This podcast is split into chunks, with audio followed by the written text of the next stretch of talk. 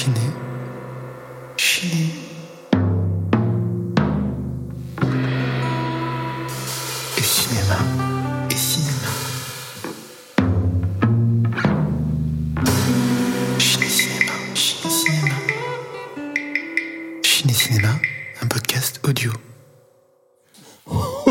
Oh, oh, ça tourne à Manhattan. Oh, Pas mal, oh. Philippe Bouvard. Le Père Noël. Très bonne imitation. Merci. Bonjour à toutes et à tous et bienvenue dans ce nouvel épisode de Chine et Cinéma, le podcast de Cinéphile Radin dans lequel, une fois par mois, nous chroniquons nos plus ou moins belles trouvailles en Blu-ray et en DVD. Noël, ensemble, passé. Noël, ensemble. Cette référence va... euh, Ah, va- t'es chiant avec ça. Putain, mais cette référence va vraiment euh, juste rappeler à trois personnes qui avaient Pascal Obispo qui avait fait un... Bah, c'est, parfait parce que c'est le nombre total d'auditrices et d'auditeurs qu'on a. Eh oui, épisode spécial Noël. Alors, écoutez, on aurait pu faire cet épisode en octobre vu qu'on on célèbre Noël de plus en plus tôt. De toute façon, tout, tout part à volo euh, de toute façon dans notre monde. Alors que moi, ça, eh, c'est le mec, vraiment, ça, c'est le discours du mec qui déteste Noël. alors que moi, quand j'étais petit, hein, j'avais une orange et j'étais très heureux. Et t'as 70 ans. C'était, c'était mieux avant. Faut le dire, c'était, mieux avant. C'était mieux avant. Invité spécial dans cette émission, Michel Sardou. Je hais ce siècle. Je vais m'en faire un. Oh mon dieu, c'est vrai qu'il avait dit ça. Et oui, épisode spécial Noël avec deux films sur le papier. Quentin va s'occuper de Edward aux mains de ciseaux. Qui est un film de Noël, on peut le dire. Oui, bah On ça. peut pas faire plus film de Noël que oui, Edouard bah. Hein, De toute façon, tu peux pas faire pire que l'année dernière. Hein. Voilà, je pensais qu'il allait nous faire le même coup que l'année dernière en choisissant un film où il y a juste de la neige. Et puis il a dit, bah oui, mais c'est Noël, ça se passe à Noël. Voilà. Mais moi, je retiens que tu aurais pu choisir un autre film de Tim Burton. Tu aurais pu choisir euh, L'étrange Noël de Monsieur Jack. Évidemment, mais ça, c'est, c'est d'une facilité. de Tim Burton, c'est de Ouais, c'était bon, c'est de la, c'est direc- la direction artistique euh, Tim Burton quand même. hein. Scénario et création des personnages, s'il vous plaît. Oui. Et donc moi, de mon côté, je vais vous parler de The Shop Around the Corner ou Rendez-vous en français. Rendez-vous na, na, na. Allez, on perd pas de temps. On commence avec ton film. Vas-y, Oui, bien prie. sûr. Donc, Édouard Romain d'Argent de Tim Burton, sorti en 90.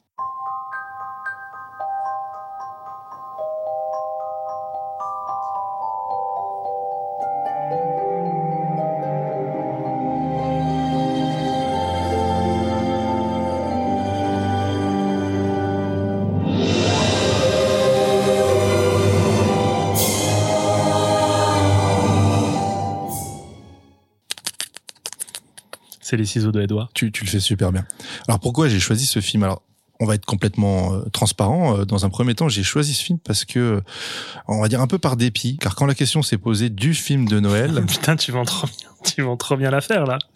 ah bah, laisse-moi aller au bout du truc. D'accord, je suis que quand on s'est posé la question du film de Noël pour la préparation de cette émission, j'ai tout comme l'année précédente, pas du tout euh, su sur quoi me pencher. Donc, euh, Faut savoir qu'il botte tout le temps en touche. Je pense que cet épisode le fait sincèrement chier. j'adore Noël en plus. Mais premier degré, j'adore Noël. Je trouve que c'est sympa. Mais tu trouves pas de film pour Noël? Bah, en fait, c'est compliqué. Les films de Noël qui me venaient en tête étaient plus ou moins des bons souvenirs euh, d'enfance euh, que de véritables bons films, en fait. Par exemple, La course aux jouets, Maman, j'ai raté l'avion, que j'ai Wow. revu récemment, qui est vraiment pas terrible. En fait, ça peut de- rester un film doudou, mais quand on le regarde avec euh, un œil un peu plus euh, un peu plus averti, on, on constate quand même que c'est pas un très bon film. Et je voulais pas non plus vous sortir euh, une évidence comme La vie est belle de, de Frank Capra, ni vous rebalancer un autre film d'horreur si proche d'Halloween. euh, voilà, sinon ça aurait été sûrement l'excellent Black Christmas de Bob Clark. Oh, faudra le faire un jour quand même. Oui, mais peut-être dans une, un autre cas de Noël, c'est euh, c'est beau quoi. Euh, le temps passé, je n'avais toujours pas trouvé. J'ai donc dit à Erwin que je ferais Édouard Romain d'Argent, pensant que euh, je l'avais dans un coffret en fait Blu-ray Tim Burton. Évidemment, il n'en faisait pas partie, Ils y sont tous, sauf, sauf, celui-là. Tout simplement parce que c'est un Blu-ray, euh, c'est un coffret Warner et euh, c'est pas c'est pas sorti chez Warner. Donc j'ai fini par trouver une édition sur Vinted pour 4 euros avec quelques déconvenus dans l'acheminement, mais je vais pas m'étendre là-dessus. euh, mais il a fini par arriver. Et euh, quelle ne fut pas ma surprise à la revoyant du film j'ai ri, j'ai été ému, été bluffé vraiment par la mise en scène et la direction artistique. Et donc ce choix qui était en premier lieu un choix euh, parce qu'il fallait en faire un, s'avère être en réalité un excellent choix. J'espère que tu es d'accord avec moi. Oui, non, très bon choix. Je suis tout à fait d'accord. On essaye toujours en fait de trouver des films pas qui sortent des sentiers battus, mais qui sont vraiment moins connus. Et c'est vrai que peut-être que c'est un des films les plus connus qu'on chronique hein, jusqu'à présent, mais ça fait pas de mal en fait parce que c'est c'est un très bon film et j'imagine que ça va être une très bonne très bonne édition que tu vas nous présenter. Ça fait pas de mal, effectivement. C'est un film que j'avais vu euh, il y a longtemps et euh, apprécié, mais pas non plus rangé au rang de, de chef-d'œuvre. Alors vous me direz, ce film, bah, c'est une évidence pour beaucoup. Hein, tu viens de tu viens de le dire, d'autant plus pour les fans de Tim Burton de la première heure. Mais voilà, j'espère vraiment en vous le représentant, en vous le présentant aujourd'hui dans, dans cette émission, vous euh, vous donner envie euh, aux personnes, en tout cas aux auditrices, aux auditeurs qui l'ont qui l'ont vite euh, oublié, euh, ou même aux gens qui ne l'auraient pas encore vu, bah de, de le voir, de le revoir et de vous laisser surprendre. Les gens qui l'ont vu hier, qui ont envie de le revoir aujourd'hui après avoir nous après nous avoir. Par exemple, espérons, espérons. Et donc oui, euh, cette édition, donc ce n'est pas une édition de la Warner puisque c'est un film qui a été en partie produit par euh, la Fox, donc c'est un, DVD, un, un Blu-ray pardon de la 20th Century Fox sorti en 2008. Le master est pas foufou, on va dire pour un Blu-ray, c'est c'est honorable, mais euh, on, s'attend, on s'attend quand même à, mieux. Euh, le son, quant à lui, est tout à fait correct parce qu'en fait, c'est un son DTS qui n'est pas compressé. Et en supplément, vous, avez le commentaire audio du réalisateur euh, Tim Burton et du compositeur euh, du film Daniel Fan. Donc c'est vraiment pas, c'est vraiment pas négligeable comme euh, comme contenu. Et évidemment, je, je fais, euh, je, je, je vous dis ça rapidement, le format est respecté en 1,85 et vous avez du, du son, euh, vous avez la VF de disponible, vous avez la VO, vous avez même une version allemande si vous parlez l'allemand et vous avez également bah, toutes tous, tous les sous-titres qui vont avec, c'est-à-dire français, anglais, allemand et même néerlandais. Une édition du Olingo donc. Du, du Olingo Bah ou Babel. Euh... Oui, d'accord, oui, oui, tout à fait, oui, merci. Faut reconnecter les fils, hein, monsieur là. Ah mais là, il est quoi Il est 21h30. D'habitude, je suis couché depuis une demi-heure. hein, donc euh, euh, voilà. C'est une nocturne. C'est non, c'est une édition somme toute correcte. C'est pas c'est pas c'est pas la folie quoi, mais bon, vous les trouvez assez facilement pour allez, on va dire entre entre 4 et 6 euros. Ça se trouve. euh, ça se trouve sur toutes les, les plateformes de, de vente d'occasion. Voilà. Je sais pas si toi tu as une copie. Tu as pas de copie, toi? Eh bien moi je n'ai pas la galette. Euh, Ah, je l'ai revue sur Disney Plus pour l'occasion. Et vu tout ce qu'on trouve sur- les plateformes VO2 et SVOD, je me suis vraiment demandé pourquoi on se fait chier en fait à chroniquer des éditions physiques quoi. Parce que on a tout à portée de main franchement. Ce... Pourquoi on fait ça en fait? C'est le plaisir de collectionner, mais qui est en fait euh, une aberration. Euh, le plastique. euh, Oui, non mais on n'est pas écolo en plus. Faut qu'on arrête en fait. Arrêtons, arrêtons après cette émission. Les plateformes c'est assez. C'est la dernière, alors on donne tout. On donne tout. Allez, on y va.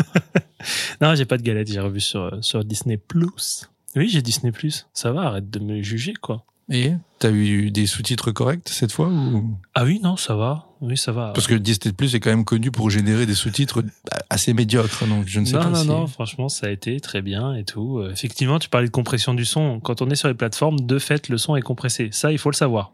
Ah. Et sur les plateformes aussi, en fonction de votre débit internet, vous allez avoir une qualité d'image qui sera plus ou moins correcte. Donc, hein, vous êtes gros gens comme devant, hein. On ah mieux. on a, on a l'air un peu con là. on le voit mieux chez soi, sur une édition physique. Et on n'a pas envie de faire les donneurs de son, mais euh, quand même. Mais attendez, il vient de dire l'inverse. Il vient de dire que la copie était pas GG. Pas GG pour du Blu-ray. On s'attendrait quand même à nettement mieux, mais voilà, c'est c'est correct. C'est très correct. Rien d'autre à dire euh, sur ce visionnage euh, Disney Hmm, par bah, rapport à la écoute, plateforme, par euh, rapport à ce qu'ils ce te proposent. euh, non, c'est Bah, bon. il propose pas de contenu additionnel, ça c'est sûr. Et puis de toute façon, en fait, c'est bah, c'est nu, quoi. C'est un film nu avec des sous-titres. euh, tout ce que... c'est aseptisé, j'ai envie de dire. Non, mais c'est c'est tout ce que tu peux en fait d'attendre d'une consommation sur une plateforme, quoi. Tu sélectionnes le film, tu regardes et puis basta. Très peu d'enthousiasme alors. Très peu d'enthousiasme sur la plateforme, mais en soi, le film. Si je peux parler de ma, ma, ma redécouverte du film, j'ai aucune aucune idée de quand je l'ai découvert la première fois, euh, mais j'avais un souvenir assez précis. Donc soit le film m'avait marqué, soit je l'ai vu il y a pas longtemps. Mais je pense que ça fait très longtemps que je l'avais vu, donc le film m'avait marqué et j'aime j'aime bien. Edouard Mon Argent, c'est pas mon préféré de Tim Burton. Alors quel serait ton préféré? Mon préféré, moi, je pense que c'est soit Ed Wood, soit Beetlejuice. Ok. C'est vraiment genre je cela. si tu me comment dire, si tu me lances tout de suite là-dessus, vraiment très rapidement. Moi, je suis pas un fan hardcore de Tim Burton, surtout depuis le tournant année 2000. Euh, on en parlera un petit peu à la fin. Mais, mais pour moi, ces premiers longs métrages, ils respirent un peu la maîtrise, la sincérité et l'artisanat. Donc oui, je mets dans le panier Beetlejuice, les deux Batman, Edouard Romain d'Argent, Ed Wood et même Mars Attacks qui peut avoir des défauts mais que je trouve vraiment très très fun. Donc euh, ces premiers films de Tim Burton, moi je trouve qu'ils sont doudous. On s'y replonge très facilement et je trouve que notamment Edouard Romain d'Argent et Beetlejuice où en fait déjà ils commencent de la de la même manière quasiment. C'est la même introduction, c'est la même musique de Danny Elfman. On rentre en, plongée dans une vue aérienne d'une maquette d'une euh, suburb et tout. Tu rentres dans l'univers Burton des années début des années 90 et, comme je dis, c'est doudou et ça, ça, ça fait plaisir d'y retourner. Et puis surtout ces notes de Danny Elfman, je sais pas en fait, je m'attendais pas à être euh, emporté par euh, du Danny Elfman alors que bon ben voilà c'est pas pour comment dire dire que Danny Elfman s'est passé ou quoi que ce soit mais c'est vrai qu'on en a tellement bouffé et que je pense qu'il y a eu beaucoup de recyclage comme, recyclage comme beaucoup de compositeurs, bah là, j'étais surpris d'être, euh, hop, me dire, oh, tiens. Oh, il m'emporte. Et elle est très sympa, cette musique. J'ai, j'ai vraiment beaucoup aimé cette musique d'introduction. Ouais, c'est une très belle musique. Moi, Batman, par exemple, euh, Batman de 89, du coup, qui réalise un an plus tôt, c'est peut-être un des films que j'ai le plus vu quand j'étais gamin. Ouais, J'adorais voir ce film. Je sais que t'aimes bien Batman, le premier, ouais. ouais. Bah, le premier euh, fait par Burton. Bah, c'est sa patte, et justement, en, en voyant, en revoyant Édouard Romain d'Argent, le, les premiers plans en fait euh, du, du, film, c'est exactement les mêmes premiers plans et mouvements de caméra qu'il y a dans qu'il y a dans Batman. C'est super beau, ça m'a rappelé plein de souvenirs. On va s'arrêter un petit instant du coup sur sur Tim Burton. On va repartir de de ses débuts euh, très brièvement.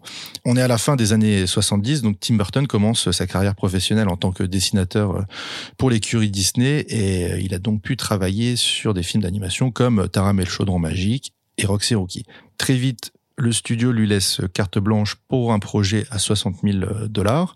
Et donc, ça va donner naissance à Vincent, qui est un court métrage d'animation de 5 minutes dans lequel se trouve déjà vraiment toute l'essence de son cinéma à venir. Je vous invite, alors je sais pas si c'est légal ou très légal ou pas, euh, mais en tout cas, il est disponible sur YouTube. Je pense qu'il se serait fait vraiment écarter si c'était pas, si c'était pas légal. Je pense qu'il y a une certaine souplesse sur les courts métrages.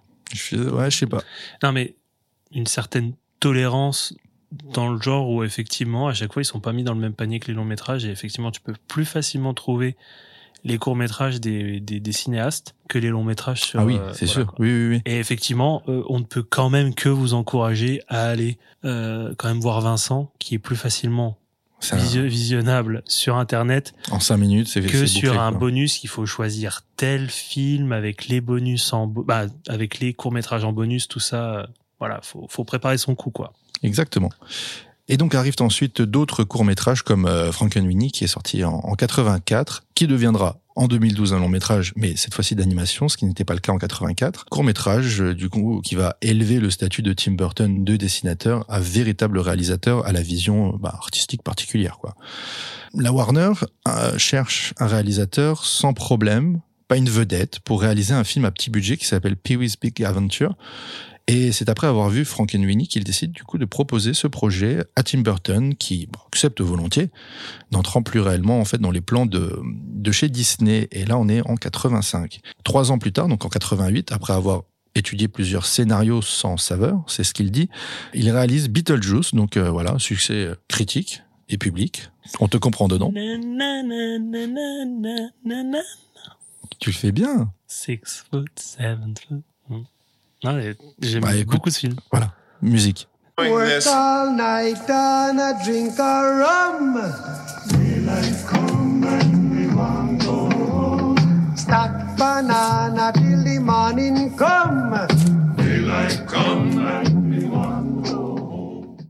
C'est sûr que c'est mieux quand même d'avoir la musique que moi qui me meut des trucs hein, quand même.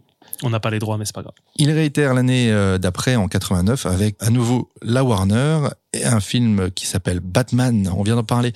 Le talent de, Burton n'est plus approuvé et euh, il se permet de, de, se détacher des gros studios pour son projet suivant, qui n'est autre que celui qui nous intéresse aujourd'hui, donc Édouard aux mains d'argent. Malgré la reconnaissance euh, confirmée grâce au succès de Batman, Burton a envie de, de se sentir plus libre. Il repousse euh, l'idée de, de la suite de, de Batman, qu'il finira quand même par faire, euh, et va fonder son propre studio avec une amie productrice qui s'appelle Denise Denovi, et le studio s'appellera Tim Burton, Timber, T'es en train de faire un AVC là, non? Tim Burton Productions, tout simplement. Yeah Applaudissons-le. Merci. Il a réussi. Ah non, je peux. J'allais faire un truc très limite. Et c'est donc avec cette société et une petite participation de la Fox qu'il va produire Édouard Romain d'Argent. Il s'agit là d'un projet très intime, très personnel, qui est né dans son adolescence à Burbank. C'était une adolescence qu'il a difficilement traversée car il se sentait dans l'incapacité à exprimer ses véritables sentiments et que sa personnalité donc était très éloignée de l'impression euh, qu'il donnait. Puis c'était compliqué pour lui parce qu'il avait des ciseaux à la place des mains. Oh, oh, oh, oh il semblerait du coup que les premiers dessins qui représentent Edward datent de, de, de, cette, de cette même période. Donc voilà. Edward, on peut le dire, Edward de main d'argent, c'est Burton, euh, c'est-à-dire un être à des, à des années-lumière des, des standards de son époque. Résumons un peu le film. Mais pour ça, je venais pas prendre le synopsis à l'arrière de la jaquette. Pourquoi? Bah, parce que je fais jamais. alors, parce qu'il est mauvais en fait. Il est, il est pas bon. Et d'ailleurs, on va faire l'expérience. Je, je vais en faire, je vais en lire un, un des deux. Tu vas me dire si c'est Ah, la, la bête noire des éditeurs, quoi. tu vas me dire si c'est le synopsis à l'arrière de la jaquette ou si c'est celui. euh, Ah, c'est un jeu, trop cool. ah, c'est un jeu. Voilà. Tu fermes les yeux? Ouais. Ok. Édouard est la création d'un savant génial. Il ne possède pas de vraies mains, mais des lames très tranchantes à la place des doigts. Il peut réaliser avec ses instruments de véritables œuvres d'art qui vont provoquer la curiosité et l'enthousiasme de toute la ville. Mais il est capable de blesser et de faire du mal quand il ne se contrôle pas. Alors? C'est toi, ça. Non, c'est pas moi. Merde, bah, il est pas, il est pas mauvais. C'est nul. Bah, ça raconte. Déjà, de dire qu'il fait des œuvres d'art avec euh, ses doigts, on n'est pas censé le savoir tout de suite, mon ami. Ah, putain. Bon, voici ce que j'ai écrit. Édouard, créature d'un vieil inventeur décédé avant d'avoir pu lui greffer des mains, est muni de ciseaux à la place de celle-ci. Il vit reclus dans un immense château en ruine. Peg Boggs, représentant un produit cosmétique, le rencontre et par pitié décide de le recueillir dans sa famille. S'il y avait un prix Goncourt des synopsis, tu l'aurais. N'applaudissez surtout pas. Donc pour développer cette histoire en scénario, ne, parven- ne parvenant pas à mettre ses idées sur papier, Burton tient à faire appel à un écrivain ou une écrivaine de métier, mais une personne n'appartenant pas au cinéma.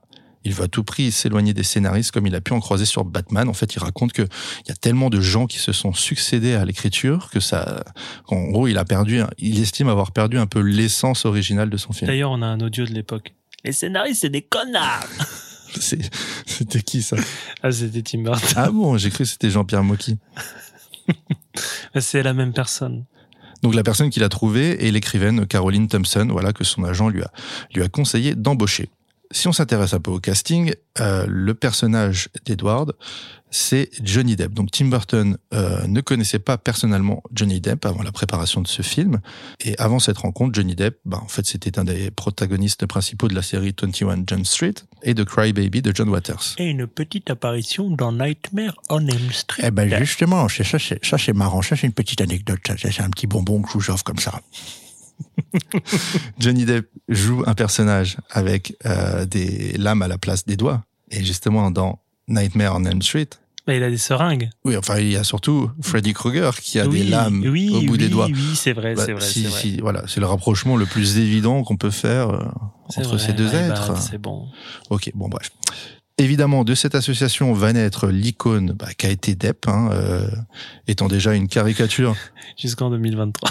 Oui, voilà. Il faut savoir que, bon, en tout cas, ça c'est, je, je trouve que Johnny Depp était déjà une caricature de, de lui-même dans son interprétation d'Edward. Euh, et ce qui frappe en voyant, en revoyant Edward en main d'argent, après avoir vu grand nombre de films avec Johnny Depp en tête d'affiche, euh, c'est à quel point en fait cet acteur avait déjà un jeu qui lui était propre et, qu'il développera vraiment tout au long de sa carrière, jusqu'à un certain dégoût pour ma part. Euh, voilà, je fais pas référence euh, aux faits divers parce que c'est pas ce qui nous intéresse là aujourd'hui, même si c'est quand même important de souligner qu'il a été accusé et jugé coupable. Mais je pense à ses prestations, bah, les plus récentes, on va dire, euh, et les plus marquantes, comme celle de, Pirates des Caraïbes ou encore de, The Lone Ranger en guest star à côté de l'autre problématique Army Hammer. Mais voilà, évidemment, Johnny Depp, euh, c'est aussi d'autres grands films de Burton, euh, comme Ed Wood ou Sleepy Hollow. Tu n'as pas parlé de Sleepy Hollow tout à l'heure quand tu C'est vrai, parlais de ces c'est films. vrai, parce qu'en fait, je pense que Sleepy Hollow, je le- il est dans la, il est 99, je crois. hein. C'est c'est- c'est vraiment toute fin 90. C'est toute ouais. fin 90. Je le trouve sympa.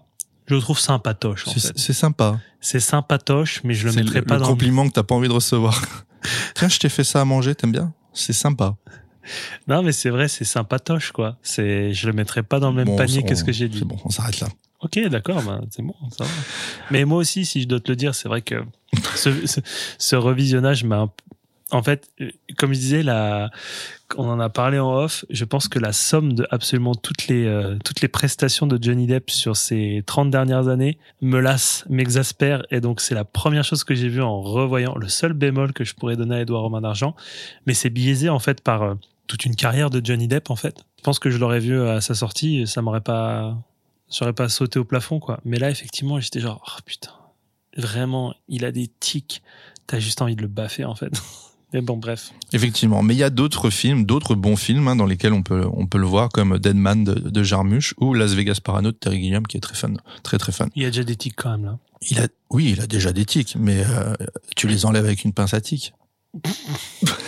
on va l'enlever aussi ces blagues à la pince à tic aussi Allez, si l'on détaille un petit peu plus euh, le personnage d'Edward, il est, intéressant de noter que Burton choisit comme héros, en fait, un, anti-héros, un être en dehors des, représentations classiques, à tel point qu'il n'est pas terminé. C'est un être qui n'est pas terminé puisque son inventeur n'a pas pu le finir.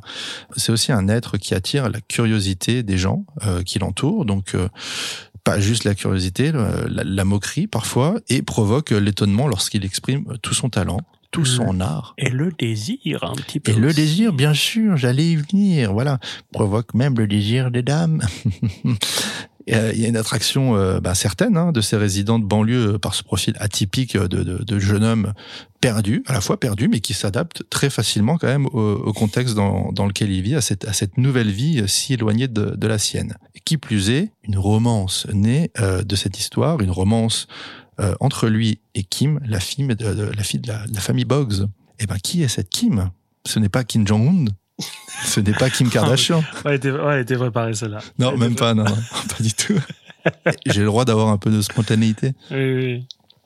Et ben Kim, c'est la jeune fille en fait de, de, de la famille qui est interprétée par Winona Ryder, euh, que Burton connaissait bien puisqu'ils avaient déjà travaillé ensemble deux ans plus tôt sur Beetlejuice. Kim, c'est à la fois la cheerleader au premier abord superficiel, en couple avec le, quarterback du lycée, le quarterback, le mec un petit peu teubé, hein, le méchant, mais qui semble tout de même euh, plus intelligente et plus sensible que la moyenne. La preuve, son attirance pour l'anormalité d'Edward. Fun fact, euh, Depp et, et, et euh, Winona Ryder euh, ont eu une véritable romance sur le plateau et en dehors d'ailleurs, ce qui a permis quand même aux yeux de, de Tim Burton de créer l'alchimie parfaite entre ces deux personnages. Voilà. c'est à ce moment-là de, de l'épisode où est-ce que je dois avouer que j'étais mais Red dingue amoureux de Putain. Winona Ryder. mais non mais oui mais tellement quand j'étais petit mais franchement j'étais mais fou amoureux de Winona Ryder mais vraiment Bah, c'est une belle femme. Mais non, mais c'était vraiment, c'était pas, ça virait pas à l'obsession, mais j'étais genre, mais, j'étais, mais. Et tu n'aimes pas le Dracula de Coppola? Merde Et je l'ai vu plus tard aussi, c'est pour ça. Ouais, oui, oui. Non, mais après, euh, bah toi, tu l'avais découverte dans Beetlejuice? Non, parce que Beetlejuice, j'ai découvert super tard. Ah, non, tu sais où je l'avais découvert?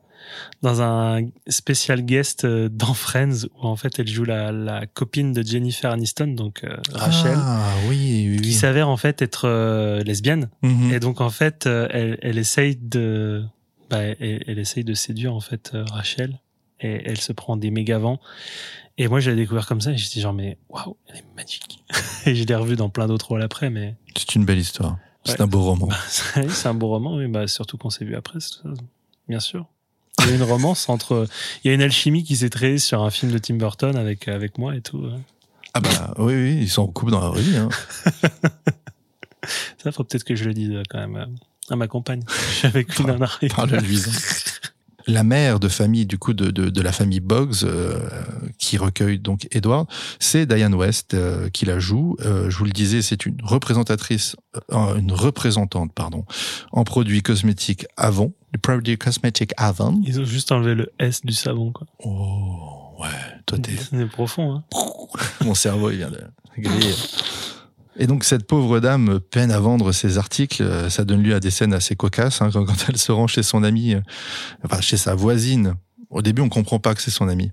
Elle, elle lui fait tout le tout le discours pour lui vendre des produits. Et elle lui dit non mais Peg, je ne t'ai jamais acheté de produits. C'est pas maintenant que je vais commencer. Ah oui, pardon, désolé. Bonne journée. C'est l'équivalent de la représentante Tupperware, en fait, dans les. Ah bah tout à fait. Oui, c'est oui, oui. exactement ça. Tupperware. C'est ce, type de, de scène là qui, qui nous laisse, bah, parmi tant d'autres, hein, la possibilité de comprendre rapidement que la banlieue dans laquelle ils évoluent est une banlieue de, de magazines, en fait, d'apparat assez, assez factice, euh, en fait, où tout est, tout est bien ordonné, bien rangé, et la présence d'un individu, du coup, comme Edward, euh, peut être perçu comme un, alors soit un échappatoire à ce quotidien monotone, mais aussi comme une menace, en fait, à la tranquillité de, de ses habitants. Une perturbation, un trouble dans l'American Way of Life. Exactement, je vais y venir. Autre acteur, et pas des moindres, c'est Vincent Price ou Vincent Price, ça dépend comment on le dit, euh, qui joue le Vincent Prix. Le juste prix avec Philippe Risoli. lancez le micro, Erwin, essaye voir. On perd trop de temps avec Oui, les on y va. Euh, donc euh, Vincent Price euh, joue le rôle de l'inventeur de belles retrouvailles parce qu'en fait, si vous avez bien suivi, je vous ai parlé du premier court métrage de Tim Burton qui s'appelle Vincent. Et en fait, dans la version originale, c'est Vincent Price qui fait le narrateur. Et vous pouvez La boucle est bouclée. La boucle est bouclée. Et par contre, je tiens à souligner aussi autre chose, c'est que vous pouvez le regarder en français, vous pouvez le trouver en français, ce petit, euh, ce petit docu, enfin ce petit court métrage de 5 minutes. Et la voix off française est incroyable aussi. Je sais pas par qui elle est narrée, mais elle est, elle est, elle est, elle est assez incroyable. Elle fonctionne super bien. Price euh, n'apparaît que quelques minutes, que quelques scènes euh, dans ce dans ce film, et ces scènes sont des flashbacks, mais ça reste tout un symbole en fait de le voir en créateur, à l'image du docteur Frankenstein, mais sauf que bon, on va dire il n'y a pas l'intention de, enfin, si il y a quand même un petit peu la machine qui dérape quand même, mais Ouais, on est quand même vachement là-dedans. hein. oui, oui, on est, on est, on est, on est là-dedans. Vincent Price, qui lui a tant œuvré pour le cinéma de genre, c'est d'ailleurs son dernier, dans son avant-dernier rôle en fait euh, au cinéma. Voilà, il meurt Ouais, en- j'avais- en, j'avais vu, ouais, 93, C'est vrai qu'il est, il est mort en 93. exactement. matter? What's wrong? she get you nervous? You've been cloistered away up in that castle too long. You don't know anything about the wonderful world of teenage girls. They're all crazy. Here, some straighten right out. What is it? Lemonade.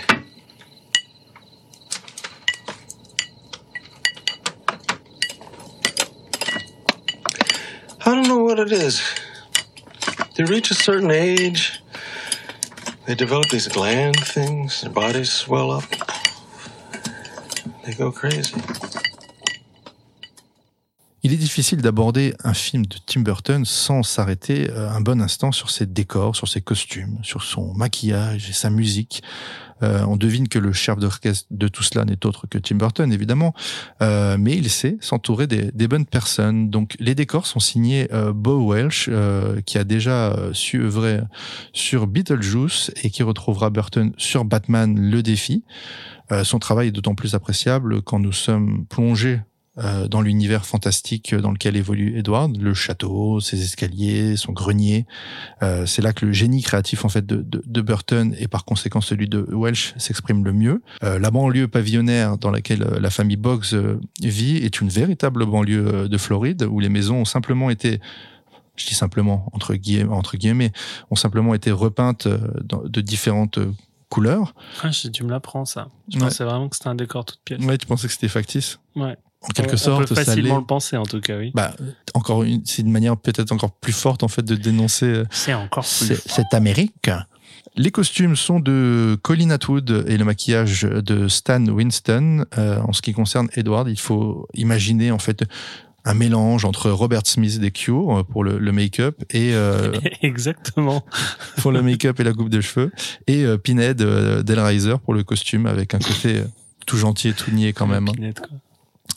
Bon, et la musique de Danny Elfman, hein, tu en as, tu en as parlé, un petit, un petit bijou. Je trouve que c'est, c'est un artiste qui sait vraiment s'adapter à l'univers euh, du réalisateur avec lequel il travaille. Donc, euh, on constate qu'il y a une certaine continuité quand même euh, entre euh, entre Pee-wee, euh, Beetlejuice, Batman, bah, Edouard en d'argent, euh, euh, qui sera pas, qui sera pas forcément la même que lorsque Danny Elfman travaille avec, par exemple, Sam, Sam Raimi. Il a, il a travaillé sur les Spider-Man.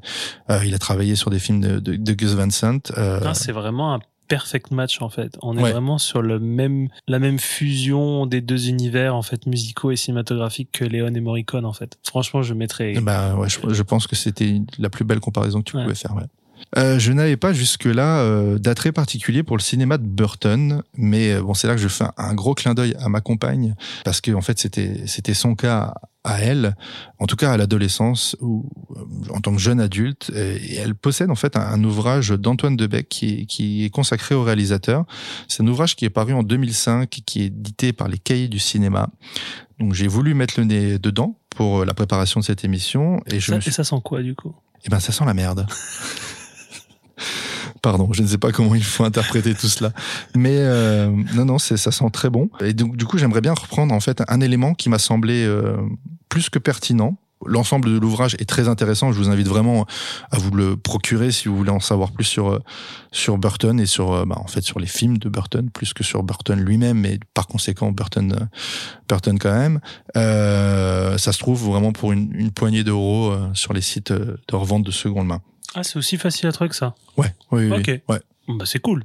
Ah, ça c'est super. C'est super bien ça. C'est incroyable. Vous savez quoi offrir déjà pour Noël. Voilà. Donc en fait, quand Debec euh, parle d'Édouard aux mains d'argent, il évoque euh, l'idée du conte. Mais il ne fait pas que comparer ce film à un conte, il le range dans une sous-sous-catégorie qu'il appelle le conte urbain. Il s'agit d'une histoire très ancrée dans la vie de, de tous les jours, perturbée par un élément qui sort de l'ordinaire. Et vont donc cohabiter en fait deux univers que tout oppose pour donner lieu à des remises en question. Et ici, dans ce film, bah, ça se traduit par exemple par une, une remise en question justement de cet American Way of Life que tu soulignais, qui sonne presque comme une dénonciation en fait, euh, plus qu'une remise en question. Pour imager un peu tout ça, euh, avec un exemple un peu plus récent et un peu plus parlant, imaginez le Wisteria, Lane de- des Desperate Housewives Ah, par on exemple. est clairement sur des Desperate. Housewives, oui. Mais aussi une remise en question euh, concernant le personnage d'Edward par rapport à sa vie solitaire qu'on pourrait presque qualifier d'insalubre. Néanmoins, je, je, je pense que c'est c'est le cas dans la majeure partie des, des films de Tim Burton. La féerie, le fantastique dominent toujours les débats malgré euh, une fin aux allures très pessimistes. Mais, mais, mais, que je ne dévoilerai pas évidemment, mais, mais le fantastique, euh, injecté dans ce monde moderne, beau, mais faux. Alors beau, ça dépend ce qu'on aime évidemment, mais que, que, on va dire, les gens qui vivent dans ce monde-là voient comme quelque chose de beau, et ben en fait, euh, faux et ennuyeux, finit toujours par gagner. Le, le fantastique finit par gagner et par dominer ça malgré une, une potentielle fin euh, très noire, quoi. Je sais pas si tu es d'accord avec moi sur ce. Si, si, si. Si, si, si, si, si, d'accord. Passons à la suite. Non, mais si. Non, mais ce qui me permet d'en- d'enchaîner euh, sur euh, sur un autre point important et qui n'est pas propre à Édouard Romain d'Argent, mais au cinéma de Tim Burton en général, c'est que souvent, eh ben, euh, on considère que son cinéma a quelque chose d'assez juvénile, de, de limite enfantin. C'est vrai, ça l'est. Euh, grand nombre de, de, de ces films, dont Édouard Romain d'Argent, euh, doivent être vus euh, grand enfant, on va dire jeune adolescent. hein, euh, bah, D'une part pour sa beauté esthétique et d'autre part pour la féerie dont, dont je vous ai parlé qui s'en dégage.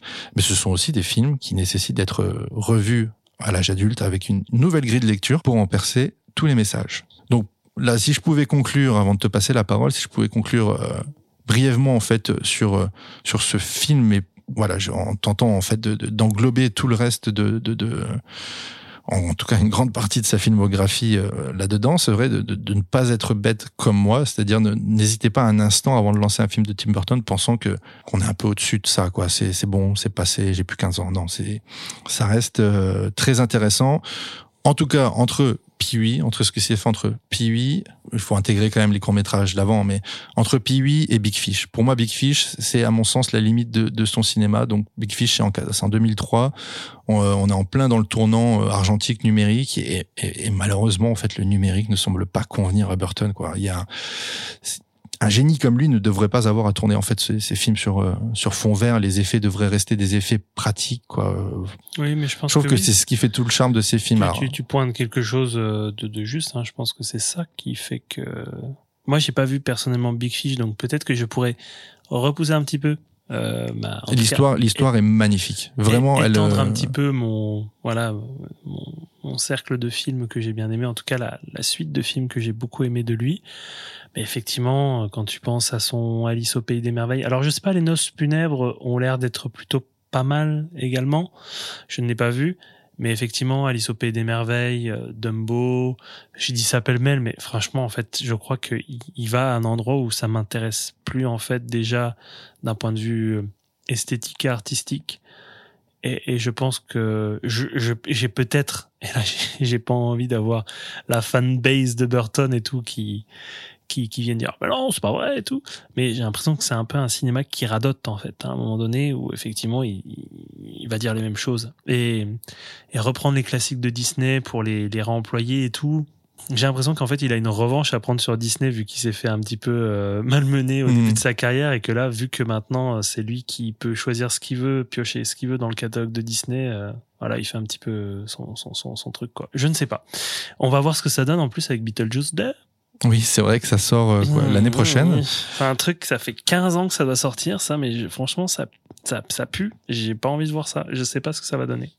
Est-ce que certains me diront que Mars Attack, euh, ça passe pas très bien non plus à cause de ses effets, à cause de ses effets, bon, qui ont, qui ont re- relativement mal vieilli, même très mal vieilli. Oui, mais tu sais, je sais pas, Je ça pense que avec ça- le truc qui tâche un peu de la série B, quoi. Oui, voilà, il c'est y, a, ça. il y a tout un côté très drôle. second degré ironie C'est très là-dedans drôle, qui, ouais. qui, qui, est- qui fait que On passe au-dessus. on passe voilà là-dessus.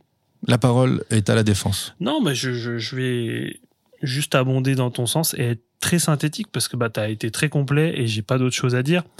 Mais euh, oui, moi aussi, je l'ai perçu, je pense peut-être pour la première fois comme ce conte un peu touchant. Donc ouais, moi je voyais ça plus euh, comme oui, effectivement, une, une relecture, variation de la créature de Frankenstein.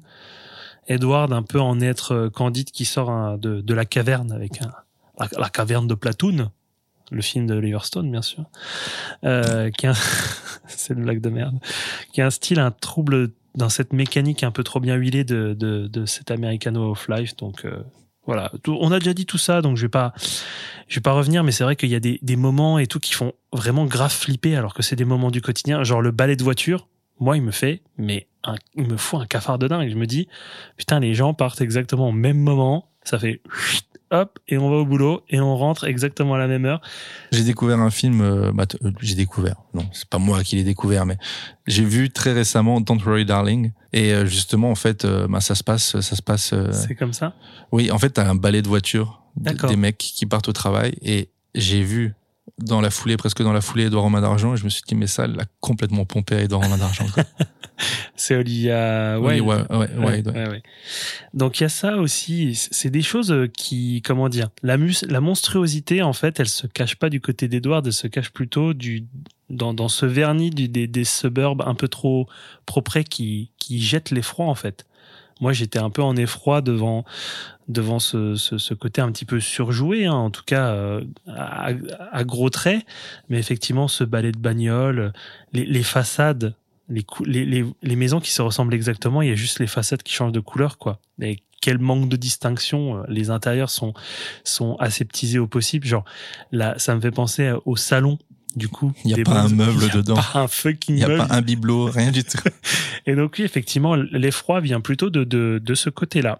Et l'intimité qui est totalement inexistante, parce que tout le monde sait ce qui se passe chez le voisin, quoi. Et les rumeurs courent, tout ça. Et effectivement, il y a les petites Desperate Housewives qui restent la journée et qui commencent un petit peu à lorgner euh, du côté de du côté de Edward, qui, qui jette, un, je pense, un trouble vraiment très très fort dans, dans, dans la perception que les gens ont de l'autre, quoi. Et de, de ce qui n'est pas, ce qui ne rentre pas dans leur, euh, ce qui, dans leur normalité, quoi. Donc oui, un crédit sur cette DA qui est, qui est magnifique parce que ça, ça rend bien tout ça en fait. Et, et oui, ce petit euh, sous-texte orni là avec euh, Edward en Sugar Boy, je m'en rappelais plus, mais c'est c'est vraiment vraiment le Sugar Boy quoi. Et Alors qu'il ne demande rien, et Oui, il ne fait rien, rien. pour, en fait. Donc, euh, absolument rien. Et, et moi, je sais pas ce que je, je pense que je mettrais aussi une mention spéciale au père de substitution de Edward, le père Boggs du coup, parce que qui est joué par euh, Alan Arkin et qui est une figure paternelle qui est plutôt cool, je dirais pas parfaite, mais qui est plutôt cool. Dans le, le mec n'est pas du tout stressant déjà, n'est pas stressé, n'est pas stressant. Il est inclusif, plutôt compréhensif. Parce que précisons peut-être, Edward euh, va maladroitement en fait euh, casser des choses dans la maison, détruire des trucs. Pas de problème. En plein milieu de la nuit, euh, non, mais il y a aucun problème. C'est bon, viens, viens, viens, viens, je vais te changer. Oui, à un moment donné, du coup, ben, c'est une blague facile, mais effectivement, euh, Edward dort tous les soirs dans le matelas d'eau, sur un matelas d'eau. Effectivement, avec des ciseaux, c'est pas très pratique. Donc, euh, vous, vous, vous voyez la suite.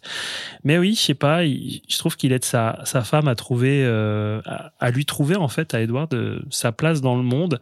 Et c'est appréciable de voir euh, des personnages masculins aussi aussi positifs. C'est un peu le contre-stéréotype, c'est du père de famille qui va pas du tout accepter dans un premier temps et tout. Et il est beaucoup trop souvent présent en fait dans dans ce type de de schéma narratif. Donc, euh, je sais pas, je, vais juste m'arrêter là. Je vais juste dire qu'effectivement, c'est une ode à la bienveillance et c'est une, une défiance aux normes qui est malheureusement, oui, on va pas dévoiler la fin de la fin du film, mais malheureusement, en fait, rattrapée par une certaine hypocrisie d'une société, euh, d'une société monstrueuse. Où tout peut s'inverser, tout peut basculer à, à n'importe quel moment, en fait. Et bon, la fin, la fin est ce qu'elle est, mais effectivement, on peut déjà dire que la fin est, est un peu noire et, et c'est triste à crever, j'avoue. Et et il y a en plus cette phrase que j'ai notée, moi, qui euh, dit "Go back to normal", alors que ça veut rien dire, quoi. C'est tout revient à la normalité. C'est- quoi en fait? C'est quoi la normalité? Non, T'es philosophe, toi, non? Oui, oui, bah oui, je suis. euh, bah, tu sais, je fais partie du cercle Bernard Olivier Bi. Olivier Bi. Oh, on dirait un faux nom de philosophe, tu sais, mais vraiment juste. Tu sais, on dirait le, la transposition PES, tu sais. Ils avaient pas les droits. Ils avaient pas les droits. Roberto Larcos. C'est ça. Non, mais oui, bon, c'est triste à crever. Et, et moi, à la fin, j'avais juste envie de dire, mais merci, euh, merci, Kant, d'avoir niqué le Christmas Spirit. Quoi, T'a- t'avais une Mais- seule consigne, trouver un film de Noël. Tu trouves celui où, à la fin, on a envie de se pendre. Tu m'as pas écouté, en fait. Je t'ai dit, la féerie prend le dessus. T'es pas foutu de trouver une happy. Ouais, mais toi, t'as choisi le film le plus facile. Ah bah oui, bien sûr, bien sûr.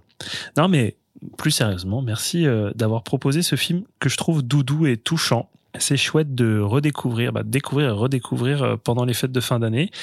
Ça rend tout cotonneux. À la fin, j'étais un petit peu fragile, tu vois. J'étais un peu gaffra, un, un tout fragile. Mais faut accepter sa fragilité, Erwin. Mais hein. bien sûr, bien sûr, mais en plus, j'avais dit qu'en plus j'allais parler de ça, euh, donc euh, Charlotte à, à, à Mathilde. Oui, c'est euh, Ah oui, c'est un, oui. c'est un mot pour dire, ben, comment dire, je rends hommage à en, en québécois, oui, parce que je suis, je suis un cinquième de québécois, tu savais pas. Effectivement, Mathilde, ta compagne, qui euh, pointait le fait que c'est une figure de masculinité non hégémonique euh, avec euh, notre cher Edward. Donc, euh, et c'est bien de, et c'est bien de le souligner.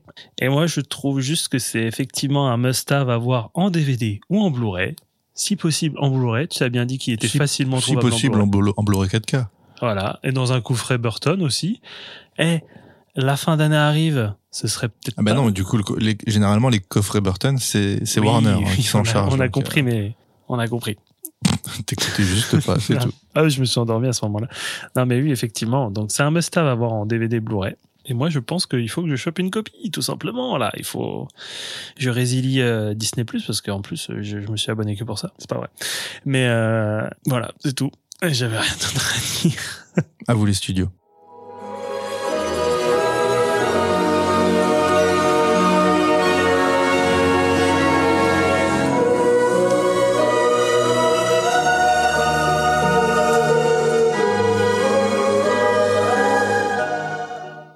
Prolongeons cette magie de Noël avec ton film, Erwin. Qu'as-tu à nous proposer? Merci, Quentin. Merci, Quentin. Stéphane Bern. Oui, c'était c'était pas du tout volontaire, mais du coup, je me suis dit ah oui, effectivement, c'est Stephen Bern. Eh bien, nous allons parler d'un film de patrimoine. euh, effectivement, The Shop Around the Corner de Ernst Lubitsch, sorti en 1940. There you are. Ladies and gentlemen, permit me to introduce myself. I, uh, I am Mr. Matuchek of Matuchek and Company, the shop around the corner.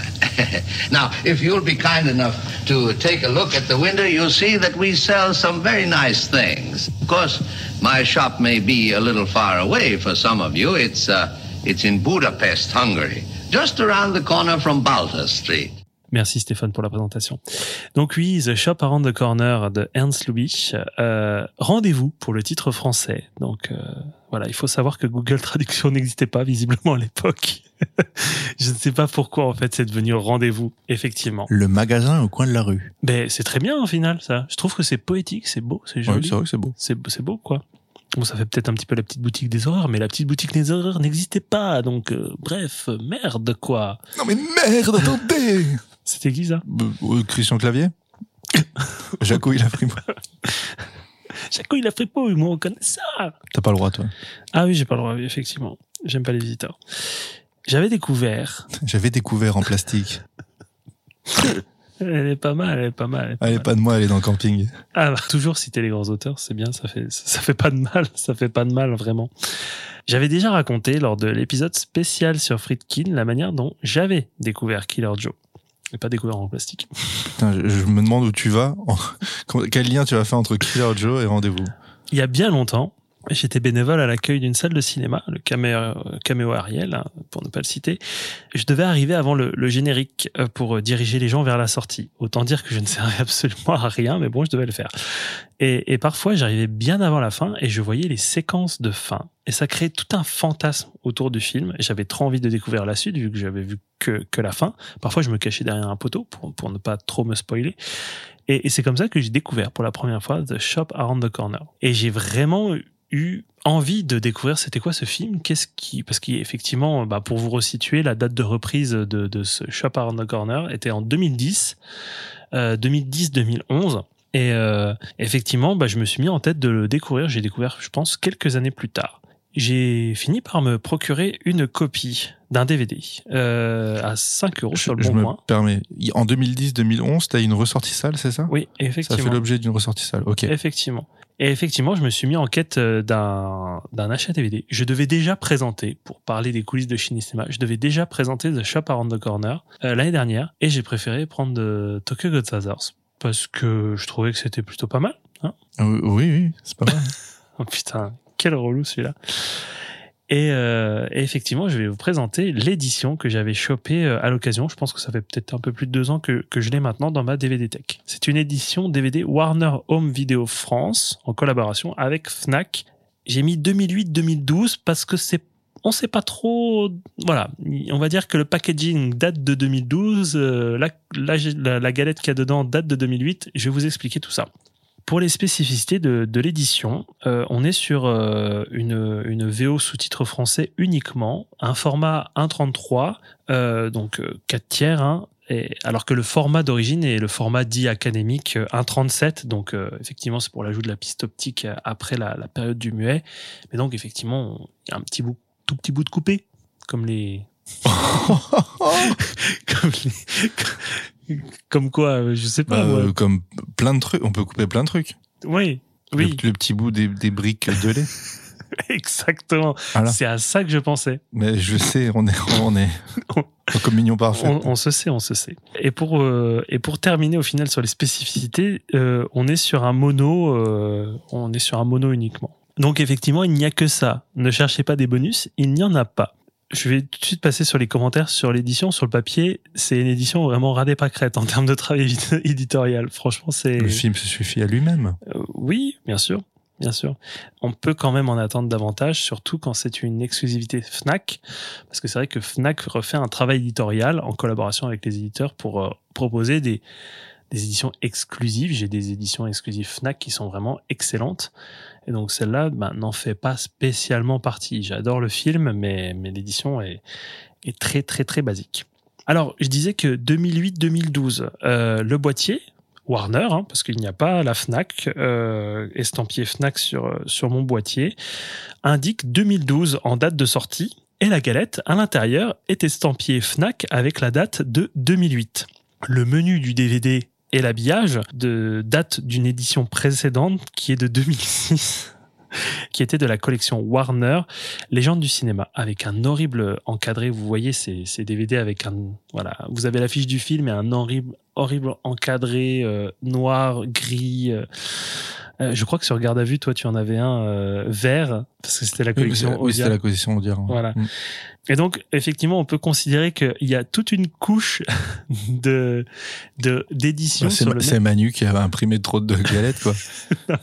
Plus que de jaquettes, du coup. Merde. Non, mais c'est trop ça, quoi. Tu me mets ça de côté, on en ressort dans 4 ans. hein. Mais oui, mais effectivement, donc on va dire que le film, la copie, elle est de 2006. il y a eu un, du coup, euh, un réassort Fnac en 2008 et Warner a ressorti les fonds de tiroir euh, avec son boîtier de 2012. Donc effectivement, il y a plusieurs couches dans, dans cette édition. Euh, le visuel de la présente édition n'est pas l'affiche originale, mais une sorte de reprise, un assemblage d'affiches euh, euh, qui vient notamment en fait du visuel d'une édition américaine euh, de 2002. Donc on est vraiment totalement sur une édition de pur euh, Monsieur bricolage quoi. C'est c'est vraiment euh, Moi, je, moi, je la trouve pas dégueu. Après, je, je trouve ça dommage qu'ils mettent même pas en tout petit ou en sous-titre le, le titre original. quoi. Oui. Bah en fait, euh, si tu vas sur internet, c'est pas écrit comme ça. Hein. Sur, si tu vas sur internet, il y a écrit The Shop Around the Corner. Et là, je sais pas, ils ont juste mis rendez-vous. Rendez-vous. C'est- It's a rendez-vous. Qui forme une, une petite vague quand même. Hein. Oui, bah pareil, euh, The Shop Around the Corner, il y a une petite vague, mais mais bref. Mais mais mais s'il y a bien une chose qui sauve tout dans cette édition, c'est la qualité d'image, qui est superbe pour un DVD. Est-ce que c'est pas le plus important? Est-ce que c'est pas, c'est même pas proche d'un Blu-ray tellement c'est beau? tu te fous, tu te fous de moi encore à chaque fois. Non mais franchement, effectivement, si tu veux, je te le prête pour que tu regardes. Oui, Tu parce que verras. je, Et tu, je peux parler de mes conditions de visionnage. oui, vas-y, si tu veux, je t'en prie, mais effectivement, je n'ai pas le film. Je n'ai pas le film et je savais que tu allais devoir travailler avec. Parce que généralement, je dis, on, on se demande, est-ce que tu, super, ça, est-ce que tu super, peux me prêter ça ta copie pas Je vais pas. quoi. Pourquoi? J'allais pas l'acheter. Si, si, si j'achète et que c'est nul après, qu'est-ce que j'en fais? Bah tu revends, Ouais, bah d'accord. Je revends au prix fort. bien sûr. 25 Non, je voulais euros. pas perdre d'argent là-dedans. Du coup, j'ai cherché parce que je savais que tu avais besoin de ta copie pour travailler. Donc j'ai cherché. un- moi, j'étais trop confiant. Je me suis dit, je vais trouver un streaming sans problème, sans problème. Ça m'a Ah, pris. Pirate quoi. Ah, ça m'a pris des heures. Mais vraiment. Jack Sparrow Ça quoi. m'a pris des heures et je suis tombé sur sur un site très très obscur où euh, j'ai pu le voir en extra full HD. Entre des vidéos de L214 et Non non non non non c'était je, je je sais même pas c'était c'était très bizarre. Mais euh, en tout cas je, je pouvais le voir en très très haute euh, qualité. Et je n'avais pas le choix en fait que de le visionner en très très haute qualité. Et en anglais sans sous-titres. Donc voilà j'étais je nageais un peu là-dedans au début. Et, euh, et en fait très vite ma connexion est devenue pourrie. Et le, le film n'arrivait pas à suivre. En fait moi, ma connexion n'arrivait pas à suivre le débit du film ce qui fait que ça saccadait mais littéralement toutes les 10 secondes ça m'a mis trois jours de le visionner. j'ai fini cet après-midi au Ah travail. Disons-le, j'ai fini cet après-midi au travail. tu pouvais pas le mettre sur pause En fait, ça ne pour le chargeait pas. buffering, tu vois, genre pour que ça avance. Ça ne chargeait pratiquement pas. J'ai Ah, essayé ça, je suis parti une demi-heure, je suis revenu, ça a lu 30 secondes.